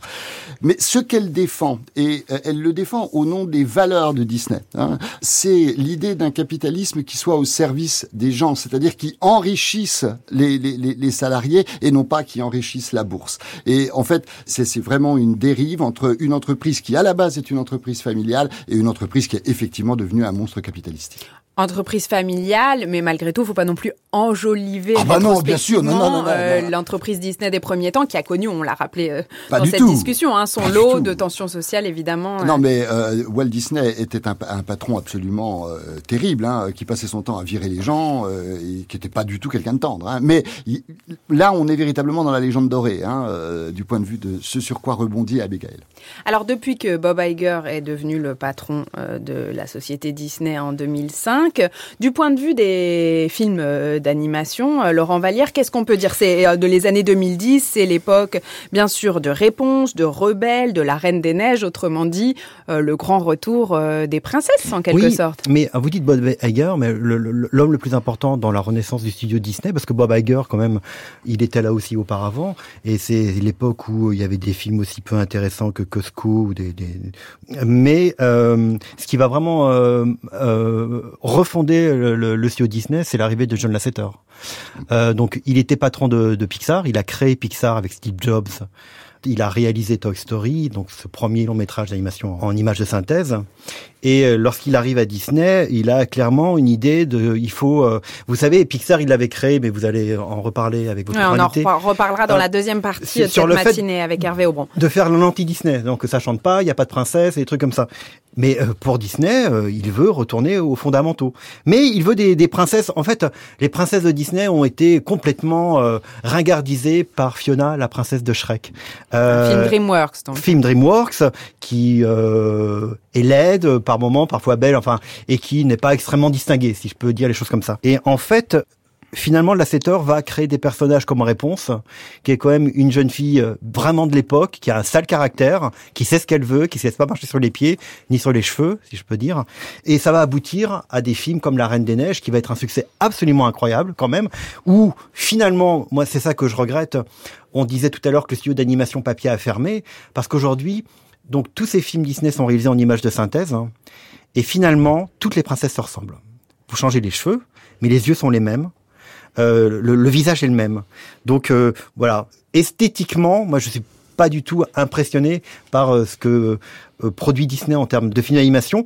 Et puis des fois il y a des pépites, comme il y a eu l'an dernier Zootopie, qui raconte quelque chose de très très drôle, vraiment très second degré sur un renard dans une ville pleine de bureaucratie. Voilà mais le, renouveau de, Disney, voilà, il, est dû à Lasseter. Et du coup, on est très intéressé de savoir maintenant que John Lasseter a été viré de Pixar et de Disney pour euh, raison de harcèlement. Eh ben, on, on attend la suite autre évolution esthétique de ces toutes dernières années quand même dont il faut quand même dire un mot. Hein. Depuis quelques années, en ce qui concerne les productions filmiques, euh, la firme s'est lancée dans cette entreprise assez euh, singulière qui consiste à réadapter ah ses classiques de l'animation, ses propres classiques de l'animation, en film en prise de vue réelle. On a pu voir entre autres Cendrillon en 2015, réalisé par Kenneth Branagh, avec Kate Blanchett euh, dans le rôle de la marâtre. Le livre de la jungle en 2016, réalisé par John Favreau. rien que dans ces cinq derniers mois, on a vu en salle le Dumbo de Tim Burton, vous l'avez mentionné, mhm. Christian Schelbourg, sorti fin mars, une revision de Mary Poppins, mais qui était déjà en partie un, film en prise de vue réelle, le Aladdin de Guy Ritchie, avec Will Smith dans le rôle du génie, sorti en mai, et tout récemment, Le Roi Lion nouvelle version, euh, réalisé de nouveau euh, par John Favreau, qui est sorti à la mi-juillet. L'an prochain est annoncée une euh, Mulan, nouvelle version, euh, une petite sirène dont l'actrice a déjà été choisie. On parle même d'une nouvelle Blanche-Neige. Qu'est-ce qu'on peut dire de, cette nouvelle orientation, Laurent Vallière? Est-ce que c'est la fin définitive de l'animation façon Disney? Parce que si on est obligé de faire de la prise de vue réelle... En fait, le truc, c'est, rappelez-vous, et c'était le coup de génie marketing de Disney, et c'est aussi le coup de marketing de Michael Eisner quand il est arrivé c'était à l'époque où les films Disney n'étaient pas disponibles sur Netflix à n'importe quel moment de la journée. Et donc, euh, Disney ressortait ses dessins animés en salle tous les 7 ans. C'est comme ça qu'il a fait fortune. Et quand Michael Eisner est arrivé en 84, c'était le début de la VHS, il avait décidé, on va sortir nos films en VHS, mais sur une durée limitée. Et j'ai l'impression que là, maintenant, ils peuvent plus tellement recycler ces, films-là de cette façon-là, et qu'ils ont trouvé la seule façon de, de, réexploiter la marque, parce que pour moi, c'est franchement juste une réexploitation, comme vous le disiez au début, euh, euh, Christian, c'est ce qu'ils savent faire au départ, ils sont propriétaires de marque. Et donc, euh, eh ben, ils renouvellent Dembo, et ça devient de nouveaux classiques. Alors, est-ce que c'est la fin de l'animation? Je sais pas. Le ça n'a pas la même magie. Enfin, si vous allez voir euh, Aladdin en dessin animé et Alain en prise de vue réelle, ça, ça n'a aucune équivalence. J'ose ne pas le croire. Ah, moi, j'ai trouvé qu'Aladdin en prise de vue réelle était intéressant, mais bon, c'est un débat qu'on aura euh, hors micro. On se quitte au son du générique de fin du nouvel euh, Aladdin, interprété par Will Smith et DJ Khaled, variation du titre Friend Like Me, interprété par Will Smith dans le film. Uh, too late, y'all done wound me up. Too late, y'all done wound me up. About to show you what I'm working with. Show me what you're working with. It's the Alibaba, it's the Big Papa, it's the blue. Handsome, jasmine like the flower, it's the grant your wishes, it don't even cost a dollar. Hey, you plotting on the carpet when you rotten, wanna holler like, hey, tell me where you wanna go. Hold up. Don't tell me I already know. Watch out, it's a genie with an attitude. Three wishes, what I need to make true. Mister, Mister, Mister, Mister. Tell me whatever you need. Anything rearrange, even climate can change. You ain't never, never had a friend like me. Never. Just a lamp in the rub away from whatever you want. Habibi, let me show you the dream. Just whisper if you don't wanna shut out friend like me. Tell the angels and gods, pass the baccalaureate, make them travel from close, or make them travel from far. Well, this is your chance, man. Wish from the soul when I'm out of the lamp, man. I'm out of control. I got gold on my shoes, temple with jewels, a room for wise men and plenty for fools. I don't want you to lose, trying to help you, dude. You ain't never had a friend like me. Never. Big time, big time, big time, big time, big time, big time. Go big time, big time, big time, big time, big time. Let me see you flex on them. Flex on them. Shine on them. Shine on them. Style on them. Style on them. Slide on them. Slide on them. Fly, huh? Too fly on them. Just glide on them. Cool as a fan. The coolest. Lewis, one of them all. You can wish to be rich, you can wish to be tall. You can wish away the haters, you just give me your call. You can wish for what you want, cause I'm granting them all. Mister, Mister, Mister, Mister. tell me whatever you need. Anything rearrange, even climate can change. You ain't never, never had a friend like me. Never. Just a lamp and a rub away from whatever you want. Habibi, let me show you the dream. Habibi. Just whisper if you don't wanna shout out what you need, but I promise you ain't never had a friend like me. Please don't get me started. Fly like magic carpet. You ain't never had a friend, never had a friend. Never, never had a friend, never had a friend. Merci infiniment d'avoir été avec nous, Christian Chelbourg et Laurent Vallière. Christian Chelbourg, je rappelle donc que votre livre Disney ou l'avenir en couleur est paru aux impressions nouvelles.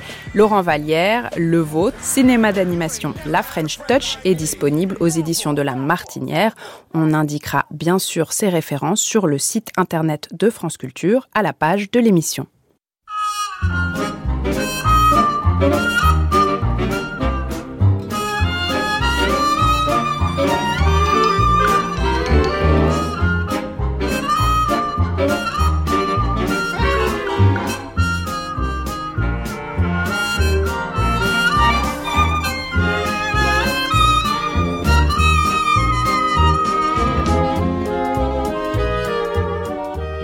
Temps ce matin de ce dernier épisode de La Grande Traversée que nous consacrons toute la semaine à Walt Disney. Pendant les années 30 et 40, les studios Disney, nous l'avons vu lors des deux premiers épisodes de notre série, ont inventé à Hollywood ce qui fut pendant des décennies le standard de création des longs métrages d'animation plus d'un demi-siècle plus tard, c'est d'une petite commune située dans la banlieue de San Francisco, Emeryville, qu'est venue l'invention d'une nouvelle forme, une véritable petite révolution dans l'histoire du cinéma d'animation. Les studios Pixar, en effet, prouvaient, avec Toy Story de John Lasseter, sorti sur les écrans en 1995, que des personnages entièrement animés en trois dimensions, sur des ordinateurs, pouvaient rassembler des foules d'enfants et d'adultes. De la même manière qu'en 1938, Blanche-Neige, premier long métrage des studios Disney, avait montré qu'une princesse et sept petits bonshommes de papier étaient capables d'émouvoir des salles entières, de même, le cow-boy Woody et sa bande de jouets prouvaient que l'on pouvait fort bien se passer de crayons pour faire ce que l'on continue tout de même d'appeler du dessin animé. Or, les studios Pixar furent, dès ce premier long métrage, associés à la firme Disney, qui finança et distribua le film et finit par racheter l'entreprise en 2006.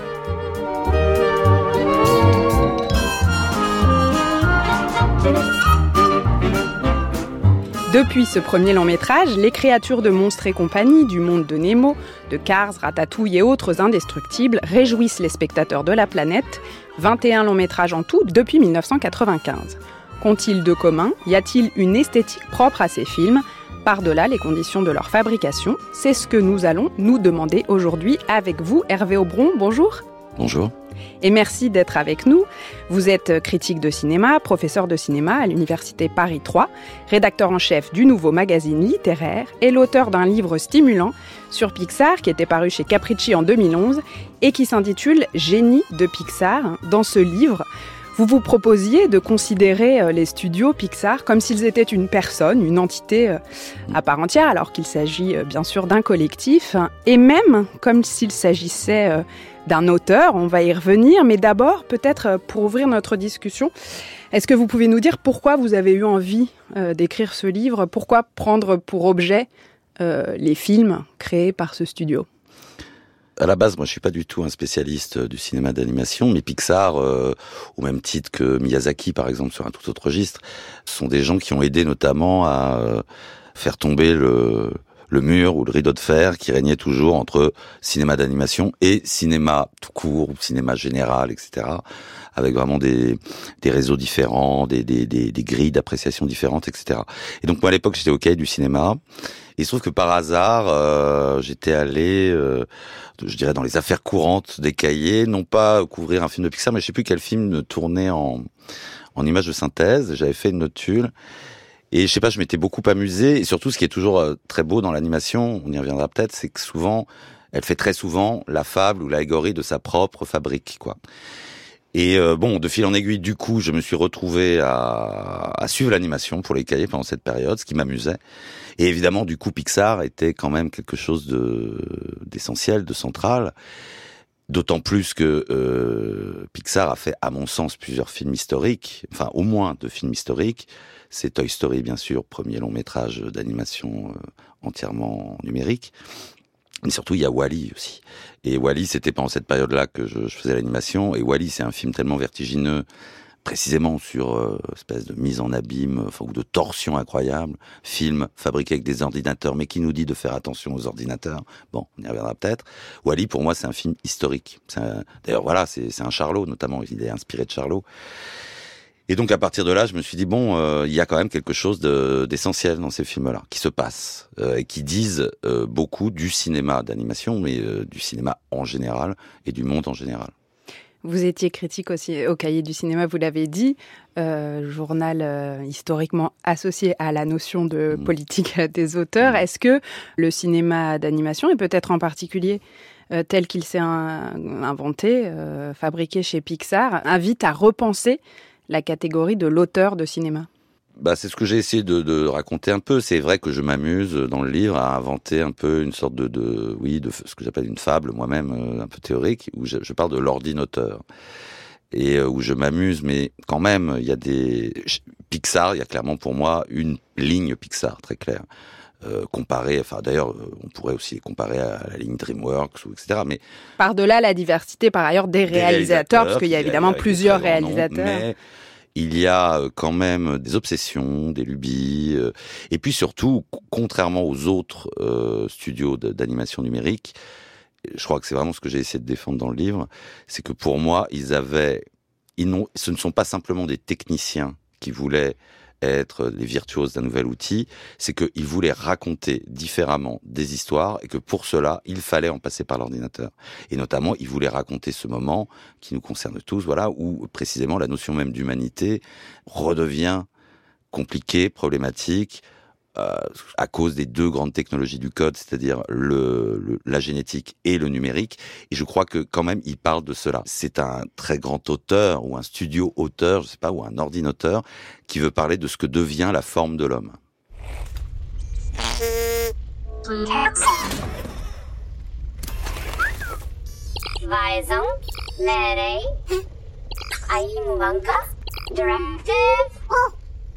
Directive?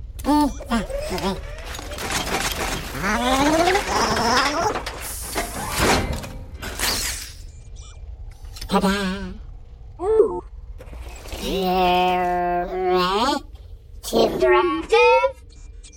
Classified. Name. Wally. Wally. Wally. Eve. Eve. Eve. Eve. Eve. Eva. Eva. Eve.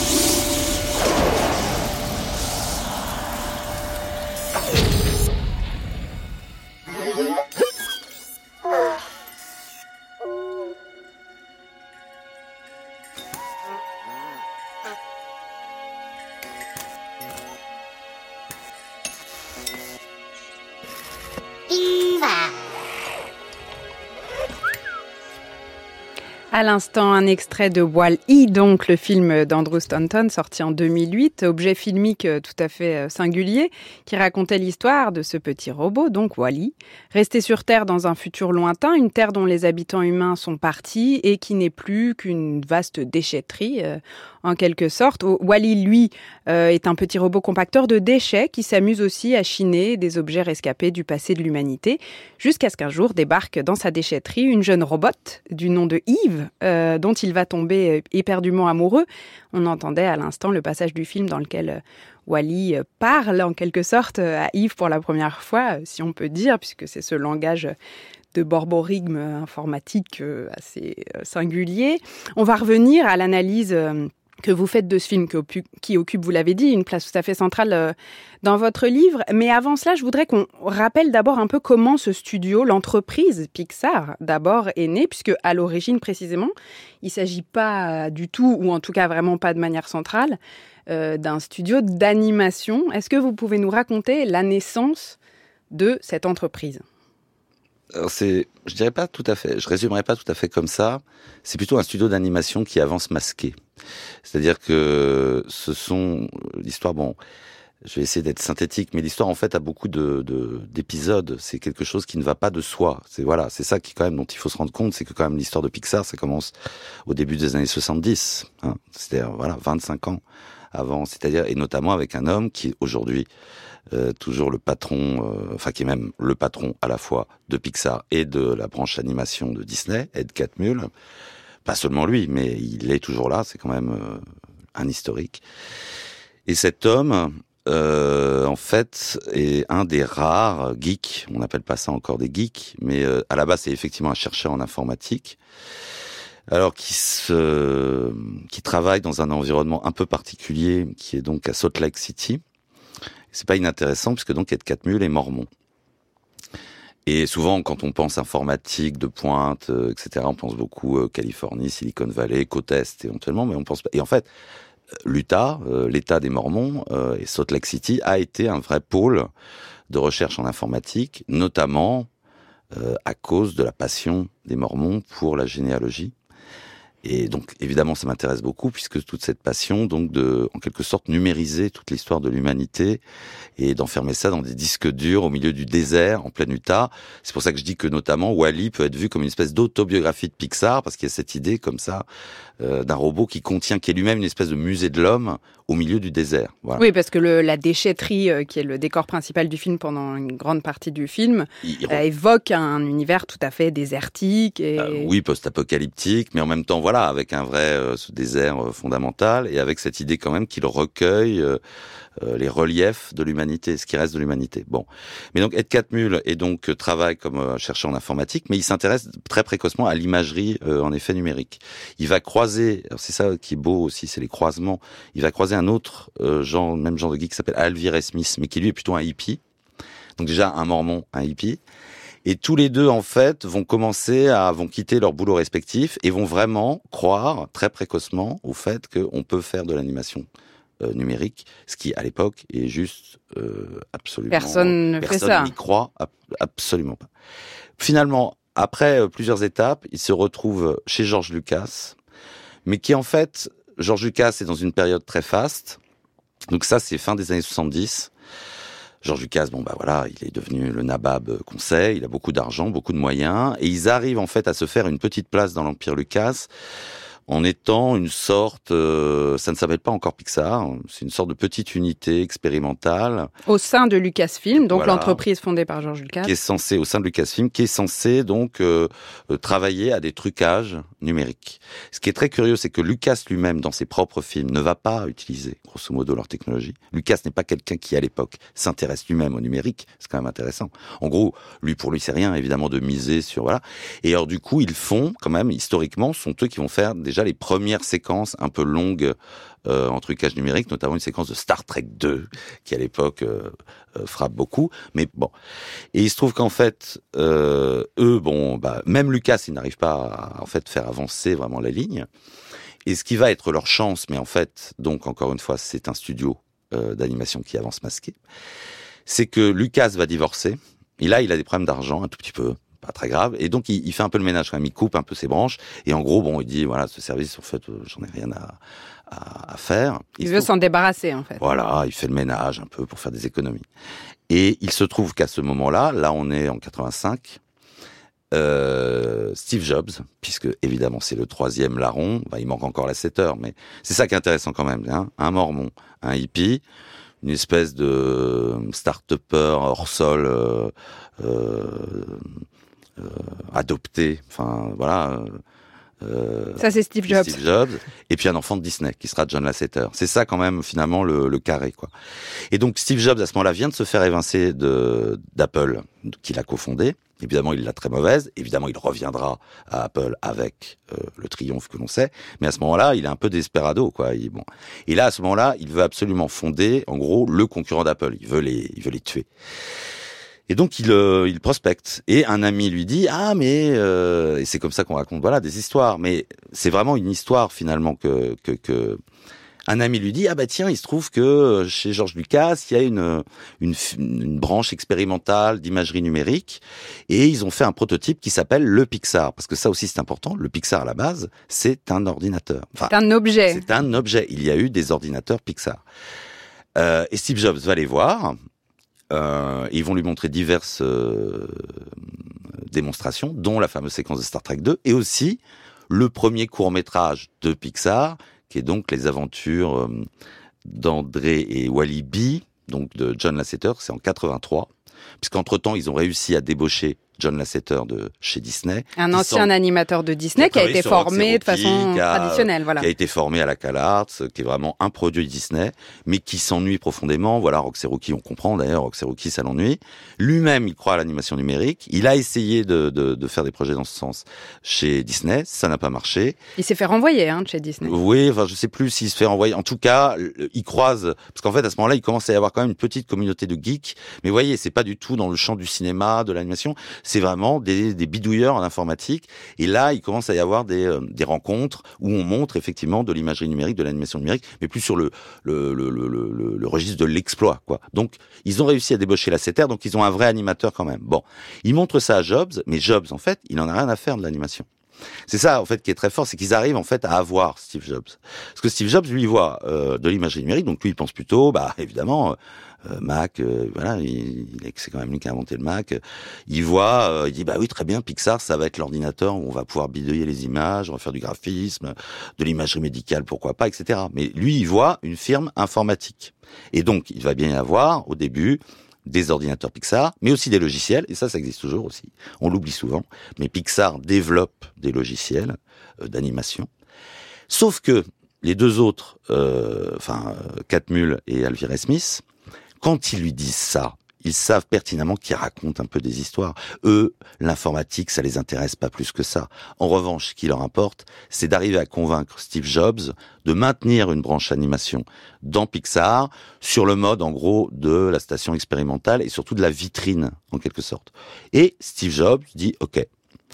Et c'est là qu'en fait, il y a un truc génial, c'est qu'en fait, là, on est donc 86, Pixar commence. Ils arrivent là à recruter aussi par ailleurs des jeunes animateurs qui sont Pete Docter et Andrew Stanton euh, qui vont commencer à faire des pubs aussi, euh, par exemple en imagerie numérique, etc. Qui deviendront les réalisateurs. Voilà. Très vite, en fait, le, le, les ordinateurs Pixar sont un crash. Les logiciels continuent, bon, mais l'animation commence à avoir une certaine aura puisqu'ils vont avoir un Oscar du court métrage d'animation. Mais pendant ce temps-là, de 86 à 95, c'était à la sortie de Toy Story, 10 ans, Pixar perd continuellement de l'argent. À tel point que Steve Jobs, euh, à plusieurs reprises, est à deux doigts de vendre. Ce qui est fou. C'est que même juste avant la sortie de Toy Story, c'est que lui-même n'y croyait pas, il est à deux droits de le vendre à Bill Gates. Alors l'histoire a été vraiment radicalement différente. Mais donc finalement, il a été mis devant le fait accompli parce qu'ils ont réussi à un moment donné à trouver un contact qui est en fait Katzenberg, qui plus tard lui fondera de son côté DreamWorks avec Steven Spielberg. Jeffrey Katzenberg. Voilà, Jeffrey Katzenberg qui est un drôle d'animal euh, dans son genre, mais qui lui sent quand même que ça vaut le coup de miser dessus. Mais en fait, Steve Jobs est mis devant le fait accompli. Et d'un certain point de vue, c'est quand même étonnant de la part d'un mec comme Steve Jobs, c'est que euh, étant donné qu'il perd de l'argent qu'en même temps, il, il, commence à être de plus en plus agacé par cette branche d'animation, mais en même temps, il perd de l'argent, donc il se dit, pourquoi pas? Jusqu'à, évidemment, là, Toy Story, Triomphe qu'on sait, etc. Et là, Steve Jobs dit, ok, bon, voilà. Mais donc, vous voyez, euh, c'est une histoire qui dure quand même euh, 25 ans avant que ça devienne effectivement un studio d'animation. Et Jeffrey Katzenberg, qui donc au sein des studios Disney va euh, décider de miser euh, sur euh, le financement de ce premier long métrage que sera Toy Story. Mais en réalité, les liens entre Disney et Pixar, vous l'expliquez dans votre livre, ils, ils datent de, de, bien avant cela. Disney utilisait des logiciels de Oui, manière tout à fait périphérique, mais Déjà, encore une fois, la 7 heures est un pur produit de Disney, donc il y a quand même cela. Après, Lasseter, il faut le dire, qui sera donc le réalisateur hein, de oui, Toy pardon, Story. John euh. Lasseter, qui évidemment est l'animateur historique, le premier. C'est lui qui a fait quand même les tout premiers courts-métrages, dont le fameux court-métrage avec la lampe qui devient ensuite le logo. Le logo, euh, habituel. la lampe qui est La le premier i de Pixar voilà, euh, qu'on voit au début de tous les films. Voilà. Euh, Luxo Junior, c'est son nom. Luxo Junior, sont deux lampes, oui, c'est très beau comme film d'ailleurs.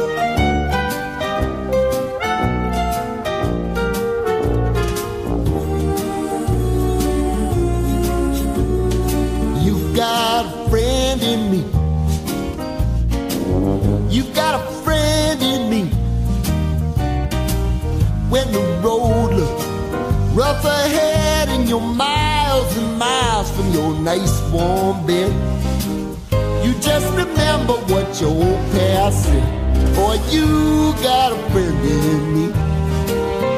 Yeah, you got a friend in me.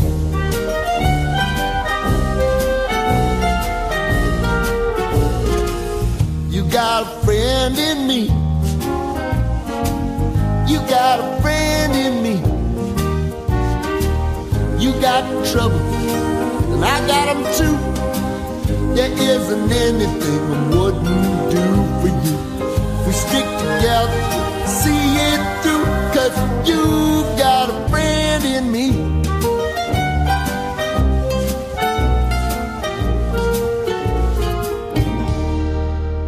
Mais donc, euh, oui, il y a ce lien quand même, euh, je dirais quand même, euh, euh, de personnel.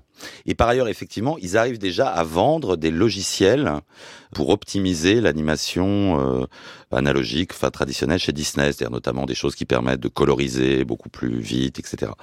Donc ils sont une sorte de prestataire, oui, auparavant euh, pour Disney. Mais toujours aujourd'hui, Pixar d'ailleurs vend euh, des logiciels et développe des logiciels que peuvent utiliser d'autres d'autres tiers. Donc il y a toujours quand même un enjeu d'outils hein, numériques. Et c'est l'Oscar du court métrage, donc attribué à ce court métrage qui s'appelle Teen Toy, qui est déjà une histoire de jouets.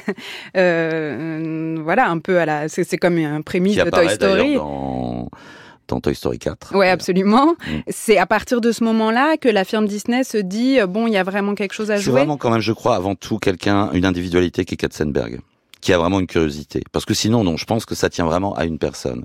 Parce qu'on remarquera bien après que le fameux Michael Eisner, qui est à la tête de Disney, lui veut faire, euh, enfin, qu'on n'est pas particulièrement euh, fasciné par euh, l'animation numérique.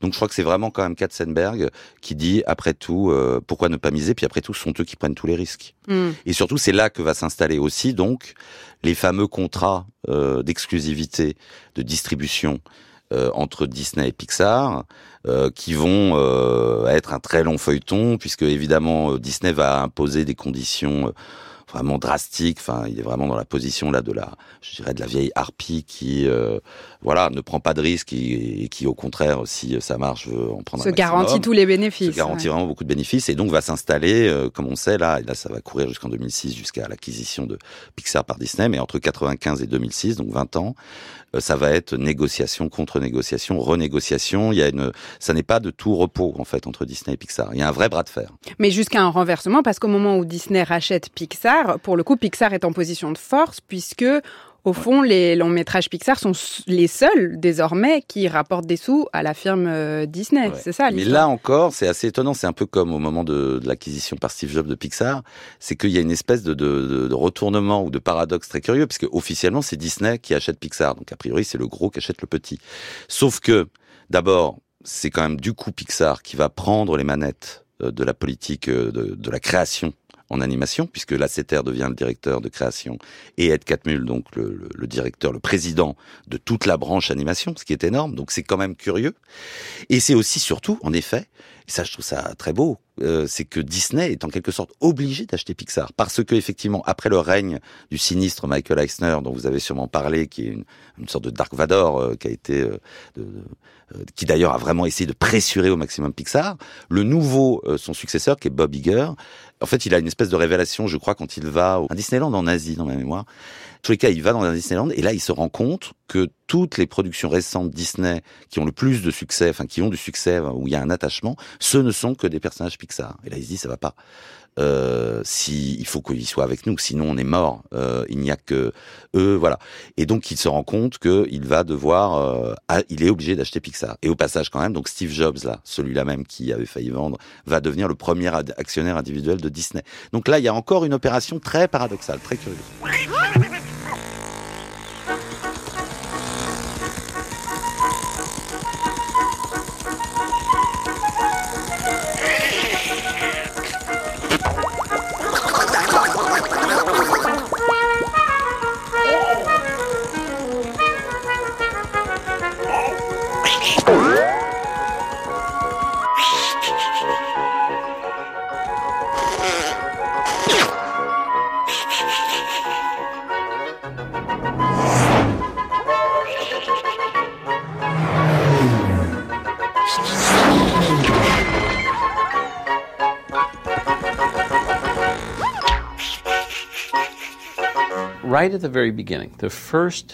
Tout à fait au début, le premier projet dont Ed Catmull m'a parlé a été le défi qu'il m'a lancé de commencer à réfléchir à des personnages faits grâce à l'animation par ordinateur.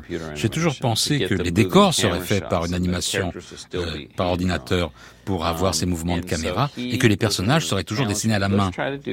Donc c'est lui qui m'a lancé ce défi. Essayons de faire des personnages. Je suis retourné au début de Mickey, à la simplicité du dessin de Mickey. Et c'est ce qui m'a inspiré. Et une des choses qui était vraiment, qui constituait un défi, parce que il fallait que j'utilise des formes géométriques, parfaitement géométriques, pour faire ces personnages. J'avais des problèmes avec les corps, parce que le corps, par nature, exprime tellement d'émotions dans la façon dont le, corps danse.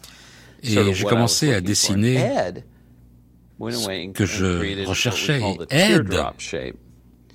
Et moi, on a créé donc cette forme en, forme de goutte d'eau que je pouvais courber. Et c'était une telle source d'inspiration que j'ai créé un second personnage pour euh, ce film. En forme de bourdon, en raison de cette forme. Et ça a été la naissance de Wally B, en raison de ses grands pieds, avec beaucoup de souplesse que je pouvais donner à ses pieds. On n'avait jamais vu auparavant de l'animation par ordinateur. C'était une des premières fois que j'ai vu quelque chose et j'ai commencé à réfléchir d'autres choses que je pourrais faire avec ça. À l'instant, John Lasseter, donc, qui parle de la façon dont Ed Catmull l'a encouragé à créer de vrais personnages d'animation en 3D, notamment pour ce tout premier court-métrage dont vous avez parlé, euh, Hervé Aubron, Les aventures d'André et Walibi, en 1984. Et on entend aussi les liens euh, euh, que lui entretient de manière personnelle à Disney, puisqu'il raconte que pour créer ces personnages, il s'est inspiré des tout premiers Mickey pour la simplicité des formes. Donc, il y a un lien vraiment très direct. Et en même temps, il y a un renversement qui va s'opérer, enfin, renversement, en tout cas, une évolution très net avec euh, l'esthétique Disney traditionnelle, disons, que vous analysez euh, longuement dans votre livre. Pour en revenir à Wall-E, euh, d'abord, vous montrez dans, dans votre livre qu'il y a un paradoxe au fond, savoureux dans le film, à savoir que c'est peut-être euh, c'est pas la première fable sur l'intelligence artificielle dans l'histoire du cinéma, loin de là. Vous montrez l'affiliation notamment avec 2001, euh, Odyssée de l'espace de Kubrick, 40 ans plus tôt, en 1968. Mais c'est peut-être la première fois qu'une fable euh, qui porte sur euh, l'intelligence artificielle a été elle-même générée entièrement par des ordinateurs. Pourquoi ce paradoxe vous semble particulièrement intéressant à analyser? Bah parce que c'est quand même assez il y a une constante déjà, mais qui est donc euh, particulièrement exprimée dans Wally, c'est que dans tous les films Pixar, comme vous l'aurez remarqué, il y a beaucoup de personnages qui ne sont pas au sens biologique des hommes euh, dans les films de Pixar. ce qui est très beau, c'est que évidemment, et d'ailleurs on l'entendait un peu là dans les explications déjà de John Lasseter, évidemment c'est Toy Story, c'est-à-dire on utilise des jouets précisément anthropomorphes parce qu'on n'arrive pas encore à rendre toute la, la, la, carnation, euh, les expressions, les pilosités, enfin voilà, on n'arrive pas à rendre, puisque c'est le terme, ce drôle de terme, on n'arrive pas à rendre l'être humain. Et donc on contourne Dans les premiers temps du studio, du moins. Hmm. Et avec toute cette belle chose dans le film, que les jouets évitent en permanence les êtres humains pour ne pas être surpris, euh, animé, mais bien sûr parce que aussi les animateurs jouent à, cache-cache avec l'être humain parce qu'ils ne sont pas encore très bons et qu'effectivement le, peu de fois où on voit les êtres humains, ils ressemblent même à des grands jouets. Mais ce qui est assez beau, c'est que au fil des films, euh, on voit très bien, et c'est ça qui est très beau aussi dans Pixar, c'est qu'on passe d'un quelque chose qui est un peu rupestre, pourrait-on dire, à un rendu de plus en plus euh, troublant, à tel point qu'ils sont même presque obligés de se brider tellement ils pourraient être vraiment dans un photoréalisme euh, parfait mais que malgré cela, la question du non-humain, enfin, ou de l'humain délégué à des supports non humains reste leur grande question, pour la bonne et simple raison qu'ils travaillent eux-mêmes avec une des chimères qui symbolise bien cette question, voilà, du post-humain ou du transhumain, l'ordinateur, l'intelligence artificielle. Et donc, vous aurez remarqué, et donc Wally est bien, je dirais, voilà, le sommet de ça, euh, mais Wally, comme dans les autres films, il y a toujours cette, drôle d'idée chez Pixar qu'en gros, les humains ne sont plus à la hauteur de la forme humaine, en quelque sorte, enfin que l'humanité quitte le genre humain. Et que, d'un certain point de vue, c'est le non-humain qui devient le gardien de l'humanité que les hommes ne savent plus exercer. Les jouets sont fidèles alors que les enfants les jettent toujours. Les monstres euh, n'arrivent plus à faire peur aux enfants, mais c'est comme s'ils étaient les gardiens d'émotions que les enfants n'avaient plus dans Monstres et compagnie. Dans Cars, alors là c'est quand même du délire, des voitures qui euh, en fait euh, gardent les bonnes vieilles valeurs de la campagne, alors même qu'a priori c'est plutôt les voitures qui le rat qui sait faire la cuisine dans Ratatouille, etc. Et dans Wally, Évidemment, le robot qui est le seul à encore s'émouvoir devant une comédie musicale et à vouloir la reproduire avec euh, la robot, mais on ne sait même pas si c'est vraiment une femme. Qu'est-ce que c'est? Eve Bon, elle s'appelle Eve, mais mais il y a toujours cette constante. Il y a toujours cette idée que et là, il y a un paradoxe quand même, parce que précisément, et donc le paradoxe, c'est cette espèce de, euh, torsion incroyable dans Wally. Encore une fois, on fait travailler des ordinateurs pour générer la forme sensible d'un film qui appelle les hommes à se méfier des ordinateurs. Donc c'est comme si presque on avait même besoin des ordinateurs pour avoir peur d'eux. Et, là, là, ça devient, euh, là, ça devient effectivement un film historique. Et dans Wally, le seul personnage euh, qui a encore euh, un peu de vitalité, au fond, c'est lui, parce qu'il faut rappeler que dans le film, pour ceux qui ne l'auraient pas vu, il y a toute une communauté d'humains qui sont réfugiés à des kilomètres et des kilomètres dans un vaisseau spatial de la Terre et qui vivent comme des espèces d'êtres complètement amorphes sur des... des grosses larves qui sont assistées en par des, des robots et des machines. Et c'est Wally qui va les ramener. Wally qui et vous l'avez dit, est une sorte de petit Charlot euh, tout à fait. le euh, film est, clairement inspiré d'un film qui ne s'est pas tourné avec Charlie Chaplin. Il y a eu un scénario en fait euh, qui n'a jamais été tourné, qui avait été écrit par ce grand écrivain américain qui est James Hadji, où il imaginait que Charlot était le dernier homme sur Terre et où on aurait pu avoir un Charlot sur une, planète complètement post-apocalyptique, et le film en, dérive. C'est ça qui est beau aussi quand même. C'est un robot qui devient une espèce de Charlot 2.0, quoi. Euh, et qui euh, effectivement va en quelque sorte réveiller les hommes. De façon générale, vous faites toute une analyse sur euh, l'anthropomorphisme façon euh, Pixar. Et ce qui est intéressant, à un moment, vous dites, euh, il faut pas croire que c'est lié simplement au fait que ce, sont des films fabriqués sur ordinateur en, images de synthèse, parce que par exemple, les films de DreamWorks mm. reproduisent une forme d'anthropomorphisme traditionnel façon Disney.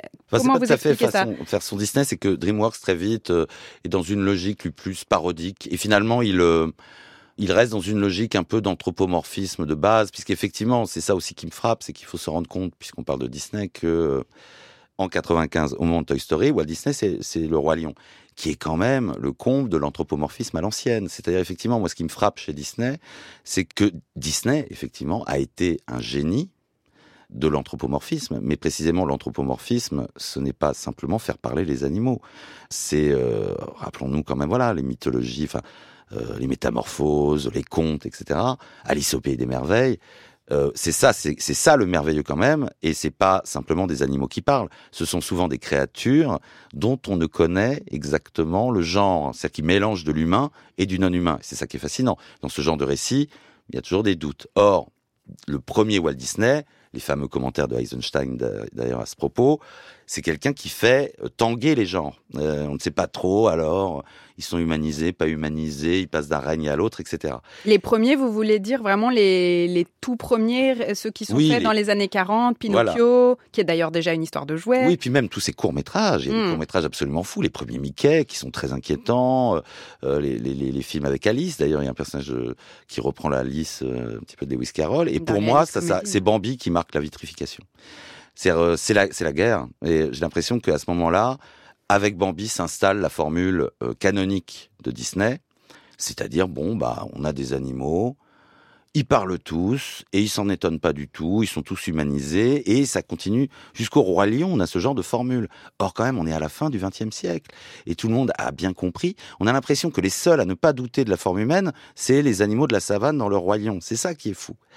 Et donc, évidemment, Disney ne peut pas comprendre que euh, quand quelqu'un, enfin, ou quand des gens viennent lui proposer euh, de d'animer sur ordinateur les aventures d'un cow-boy en, en, en, pluche, d'un d'un spationaute en plastique et d'un chien ressort, qui eux-mêmes savent qu'ils ne sont pas des hommes.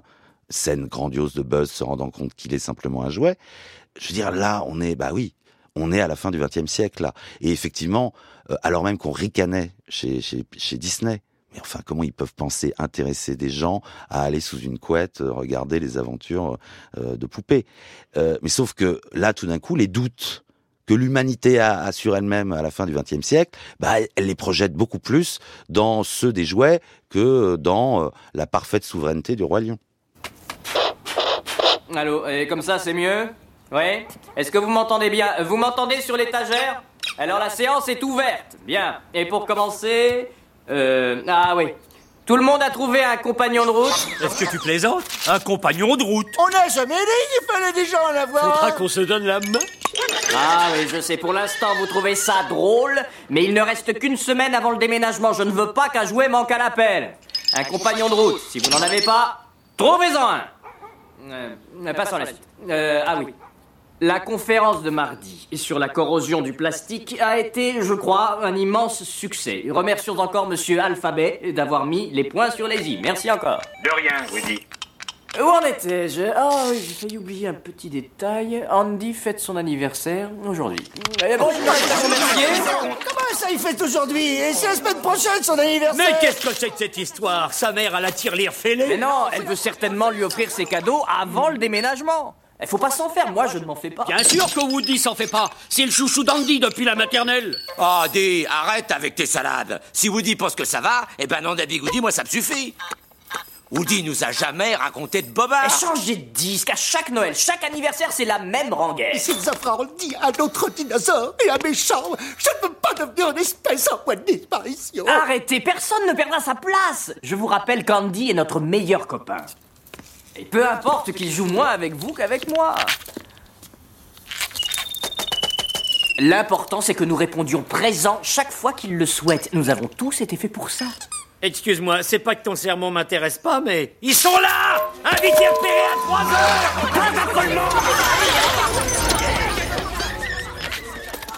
On aura reconnu un extrait du premier opus de la série des Toy Story, réalisé donc par John Lasseter, sorti en 1995, on l'a dit.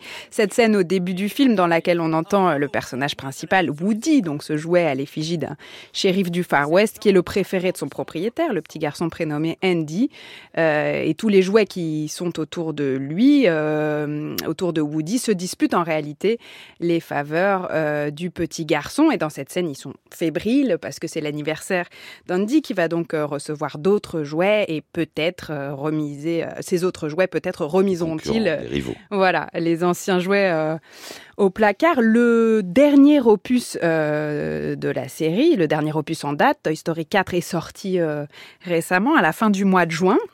Vous parliez tout à l'heure du rendu euh, des, des, textures, notamment euh, pour euh, ce qui est de la représentation des êtres humains dans les films, qui au début, euh, dans le premier Toy Story, les humains sont quasiment absents, et pour cause, disiez-vous, le rendu des humains était pas bon. Dans le dernier Toy Story, c'est assez frappant à quel point c'est très réussi la représentation des humains. D'ailleurs, on, on, les voit pas mal, on voit beaucoup les parents de la petite fille du film, et la petite fille qui est un personnage à, part entière. Euh, comment vous voyez l'évolution de l'esthétique Pixar dans les années à venir? Est-ce que justement le fait que, de ce point de vue-là en particulier, les choses soient tellement améliorées, voilà, est-ce que est-ce que ça va changer le paradigme de l'esthétique des films ou au fond, à votre avis, c'est pas là l'essentiel? Mmh, bah, c'est sûr que là, ils sont un peu dans une crise de croissance euh, pour diverses raisons, ne serait-ce que parce que, euh, effectivement, l'acquisition quand même par Disney euh, a institué des cadences beaucoup plus rapides, avec toujours le, spectre de la Disneyisation, c'est-à-dire le fait que Pixar lui-même retombe dans les travers de Disney, notamment dans le fait de décliner toutes ces marque, en quelque sorte. Bon, ce qui est discutable parce que c'est très variable de l'un à l'autre et globalement Toy Story reste euh, euh, quelque chose qui, enfin une, déclinaison qui se tient très bien, même si Toy Story 4 est clairement en deçà des trois autres. Euh, ah, vous ça reste un produit. Oui, je trouve un produit de, enfin, un produit, pardon. Voilà, enfin, lapsus révélateur. un, un, film de très bonne tenue avec des très belles choses, mais qui, euh, bon, je crois, ce, enfin, quand on voit Toy Story 3, par exemple, qui est un chef-d'œuvre, Toy Story 3, avec ce fameux final dans le dépotoir. Au passage, d'ailleurs, la question du déchet, qui est d'ailleurs présente aussi dans Toy Story 4, est essentielle chez Pixar, ce qui est intéressant. Donc, euh, euh, tout ça pour dire que euh, il y a effectivement ce spectre éventuel de la standard, enfin une espèce de routine quoi industrielle. Mais par ailleurs, on a vu quand même récemment aussi un film comme Vice Versa, qui est un, film gigantesque, où précisément euh, euh, où la, la, la, figure humaine, euh, enfin où c'est un montage alterné entre ces fameuses émotions qui sont personnifiées par des personnages qui ressemblent à des jouets d'ailleurs, dans la tête d'une petite fille, et une famille, voilà, avec un rendu effectivement qui, qui, est assez troublant. Donc je crois pas que ce soit un enjeu, je dirais, en termes de Pixar, je pense, a compris euh, le, problème. Ça fait un certain temps quand même que, euh, encore une fois, euh, ce n'est pas parce que maintenant la chair humaine n'est plus une limite technique qu'ils ne vont plus faire que des films avec avec des êtres humains. On le voit bien. La plupart des films, on se retrouve toujours quand même très souvent avec des créatures qui euh, tiennent de l'humain et du non-humain. Et ça, je pense qu'ils ont quand même gardé en tête ce qu'ils ont appris dans leur début, mais précisément parce que c'était difficile à l'époque et parce que ça n'allait pas de soi pour les ordinateurs. Donc ça, je crois qu'ils l'ont toujours euh, en tête. Mais en revanche, bah, vice-versa montre d'ailleurs des choses étonnantes ou des renversements étonnants. C'est-à-dire qu'avant, on avait l'impression que c'était du non-humain qui mimait de l'humain, enfin qui avait de l'humain en lui. C'est-à-dire par exemple Wally, ou disons Wally, voilà, une machine sentimentale. Et par exemple, vice-versa, c'est les sentiments qui deviennent presque machinaux, parce que c'est le cerveau d'une petite fille qui peut ressembler quand même vaguement à un ordinateur. Oui, il faut rappeler juste que dans vice-versa, on entre dans le cerveau d'une petite fille. Et on voit les euh, émotions. Voilà, euh, différents, les grandes émotions de la petite fille, la peur, la joie, euh, voilà, il y en a quatre comme ça, sont incarnées par des personnages, et on est dans le cerveau de la petite fille, on voit comment les émotions s'affrontent. La machinerie du cerveau, c'est que c'est quelque chose, c'est pas très psychanalyse, c'est plutôt comme neurologie ou neurosciences mais quand même, ça, ça, on a l'impression que c'est là, c'est l'être humain qui devient une machine presque. Oui, par exemple, la, mémoire, c'est un grand boulier. C'est une euh, usine. C'est dans mm. l'usine du cerveau. Donc, euh, on voit bien que là, ils sont quand même très, très, très malins. Euh, et effectivement, tout cela est quand même cohérent avec encore une fois ce, le fait que la, la, la, la forme humaine chez Pixar est toujours instable. Salut toi T'as sûrement besoin qu'on te remonte le moral. Alors, je vais te montrer un truc secret. Ce que tu es sur le point de voir, je ne l'ai jamais montré à aucun être humain au monde. Jamais de toute ma vie. Tu dois me jurer que tu ne diras rien à personne. Croix de bois, croix de fer. Allez Mon livre d'aventure. Tu le connais, lui Charles Muntz, explorateur. Moi, quand je serai plus grande, je veux aller là où il est allé l'Amérique du Sud. C'est comme l'Amérique, mais c'est le Sud. Tu veux savoir où sera ma maison? Les chutes du paradis. Une terre où le temps s'est arrêté. J'ai arraché cette page dans un livre qui était à la bibliothèque. Je transporterai ma cabane jusque là-bas et j'essaierai de m'installer à côté des chutes. Je me demande quelle créature j'aurai comme voisin. Tu sais ce que je ferai une fois dans le sud? Eh bah tu vois ces pages, je les ai gardées pour raconter toutes les aventures que je vivrai. L'ennui, c'est que les chutes du paradis, je sais pas comment y aller.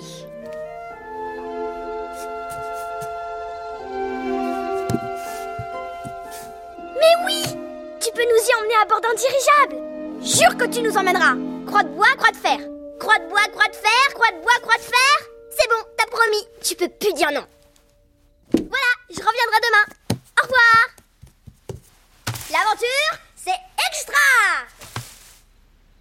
Dis donc, tu parles pas beaucoup. Tu me plais, toi à l'instant, un extrait du film Là-haut de Pete Docter et Bob Peterson sorti en 2009. Une scène extraite euh, du tout début du film, une sorte de prologue en réalité, dans lequel on voit notamment la rencontre donc entre le personnage de Karl enfant euh, et la petite Ellie qu'on entendait, qui va devenir sa femme.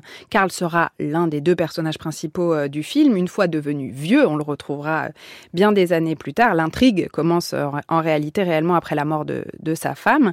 Et ce prologue met en scène la manière dont il l'avait rencontré enfant.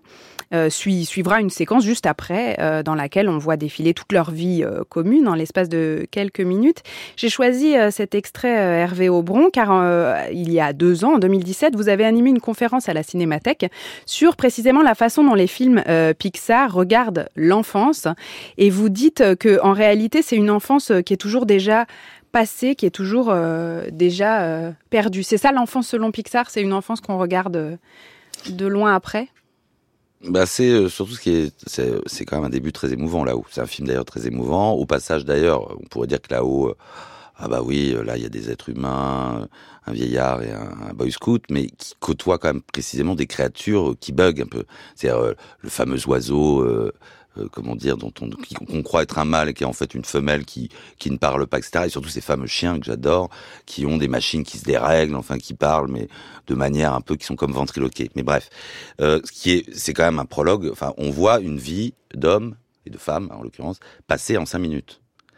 Euh, tout comme dans, par exemple, Toy Story 3, il y a aussi ce très beau prologue où on voit l'enfant grandir de caméscope en caméscope, avec aussi des images en plus.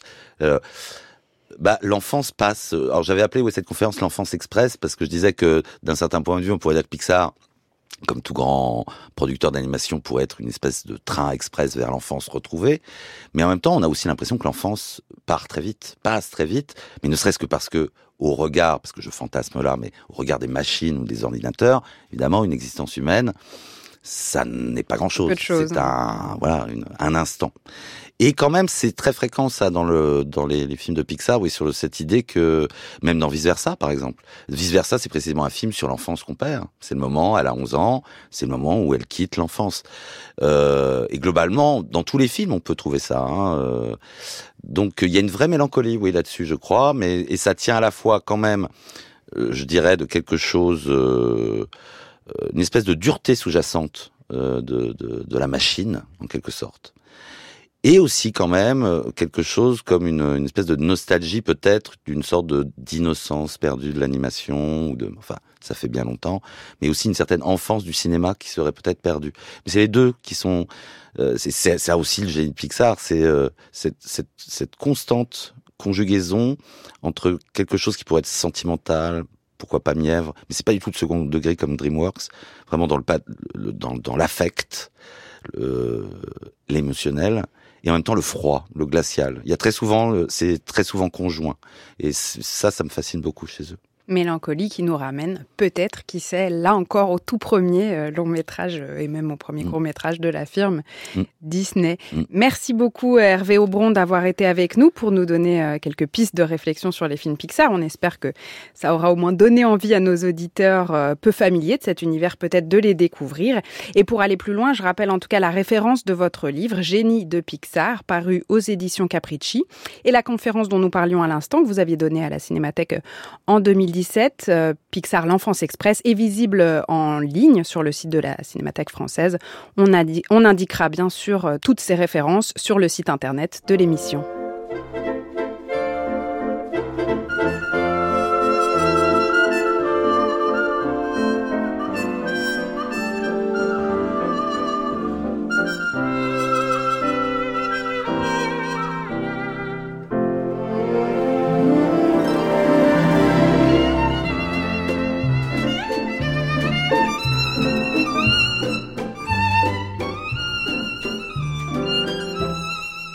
Oncle Walt, Mister Disney, une série de Mathilde Wagman réalisée par Gilles Mardi-Rossian.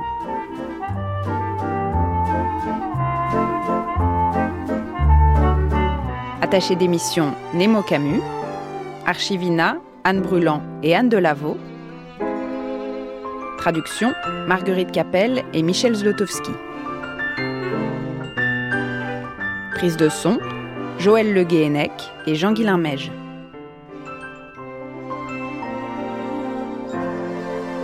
Mixage Alain Joubert. Bibliographie, réécoute ou téléchargement sur le site de France Culture.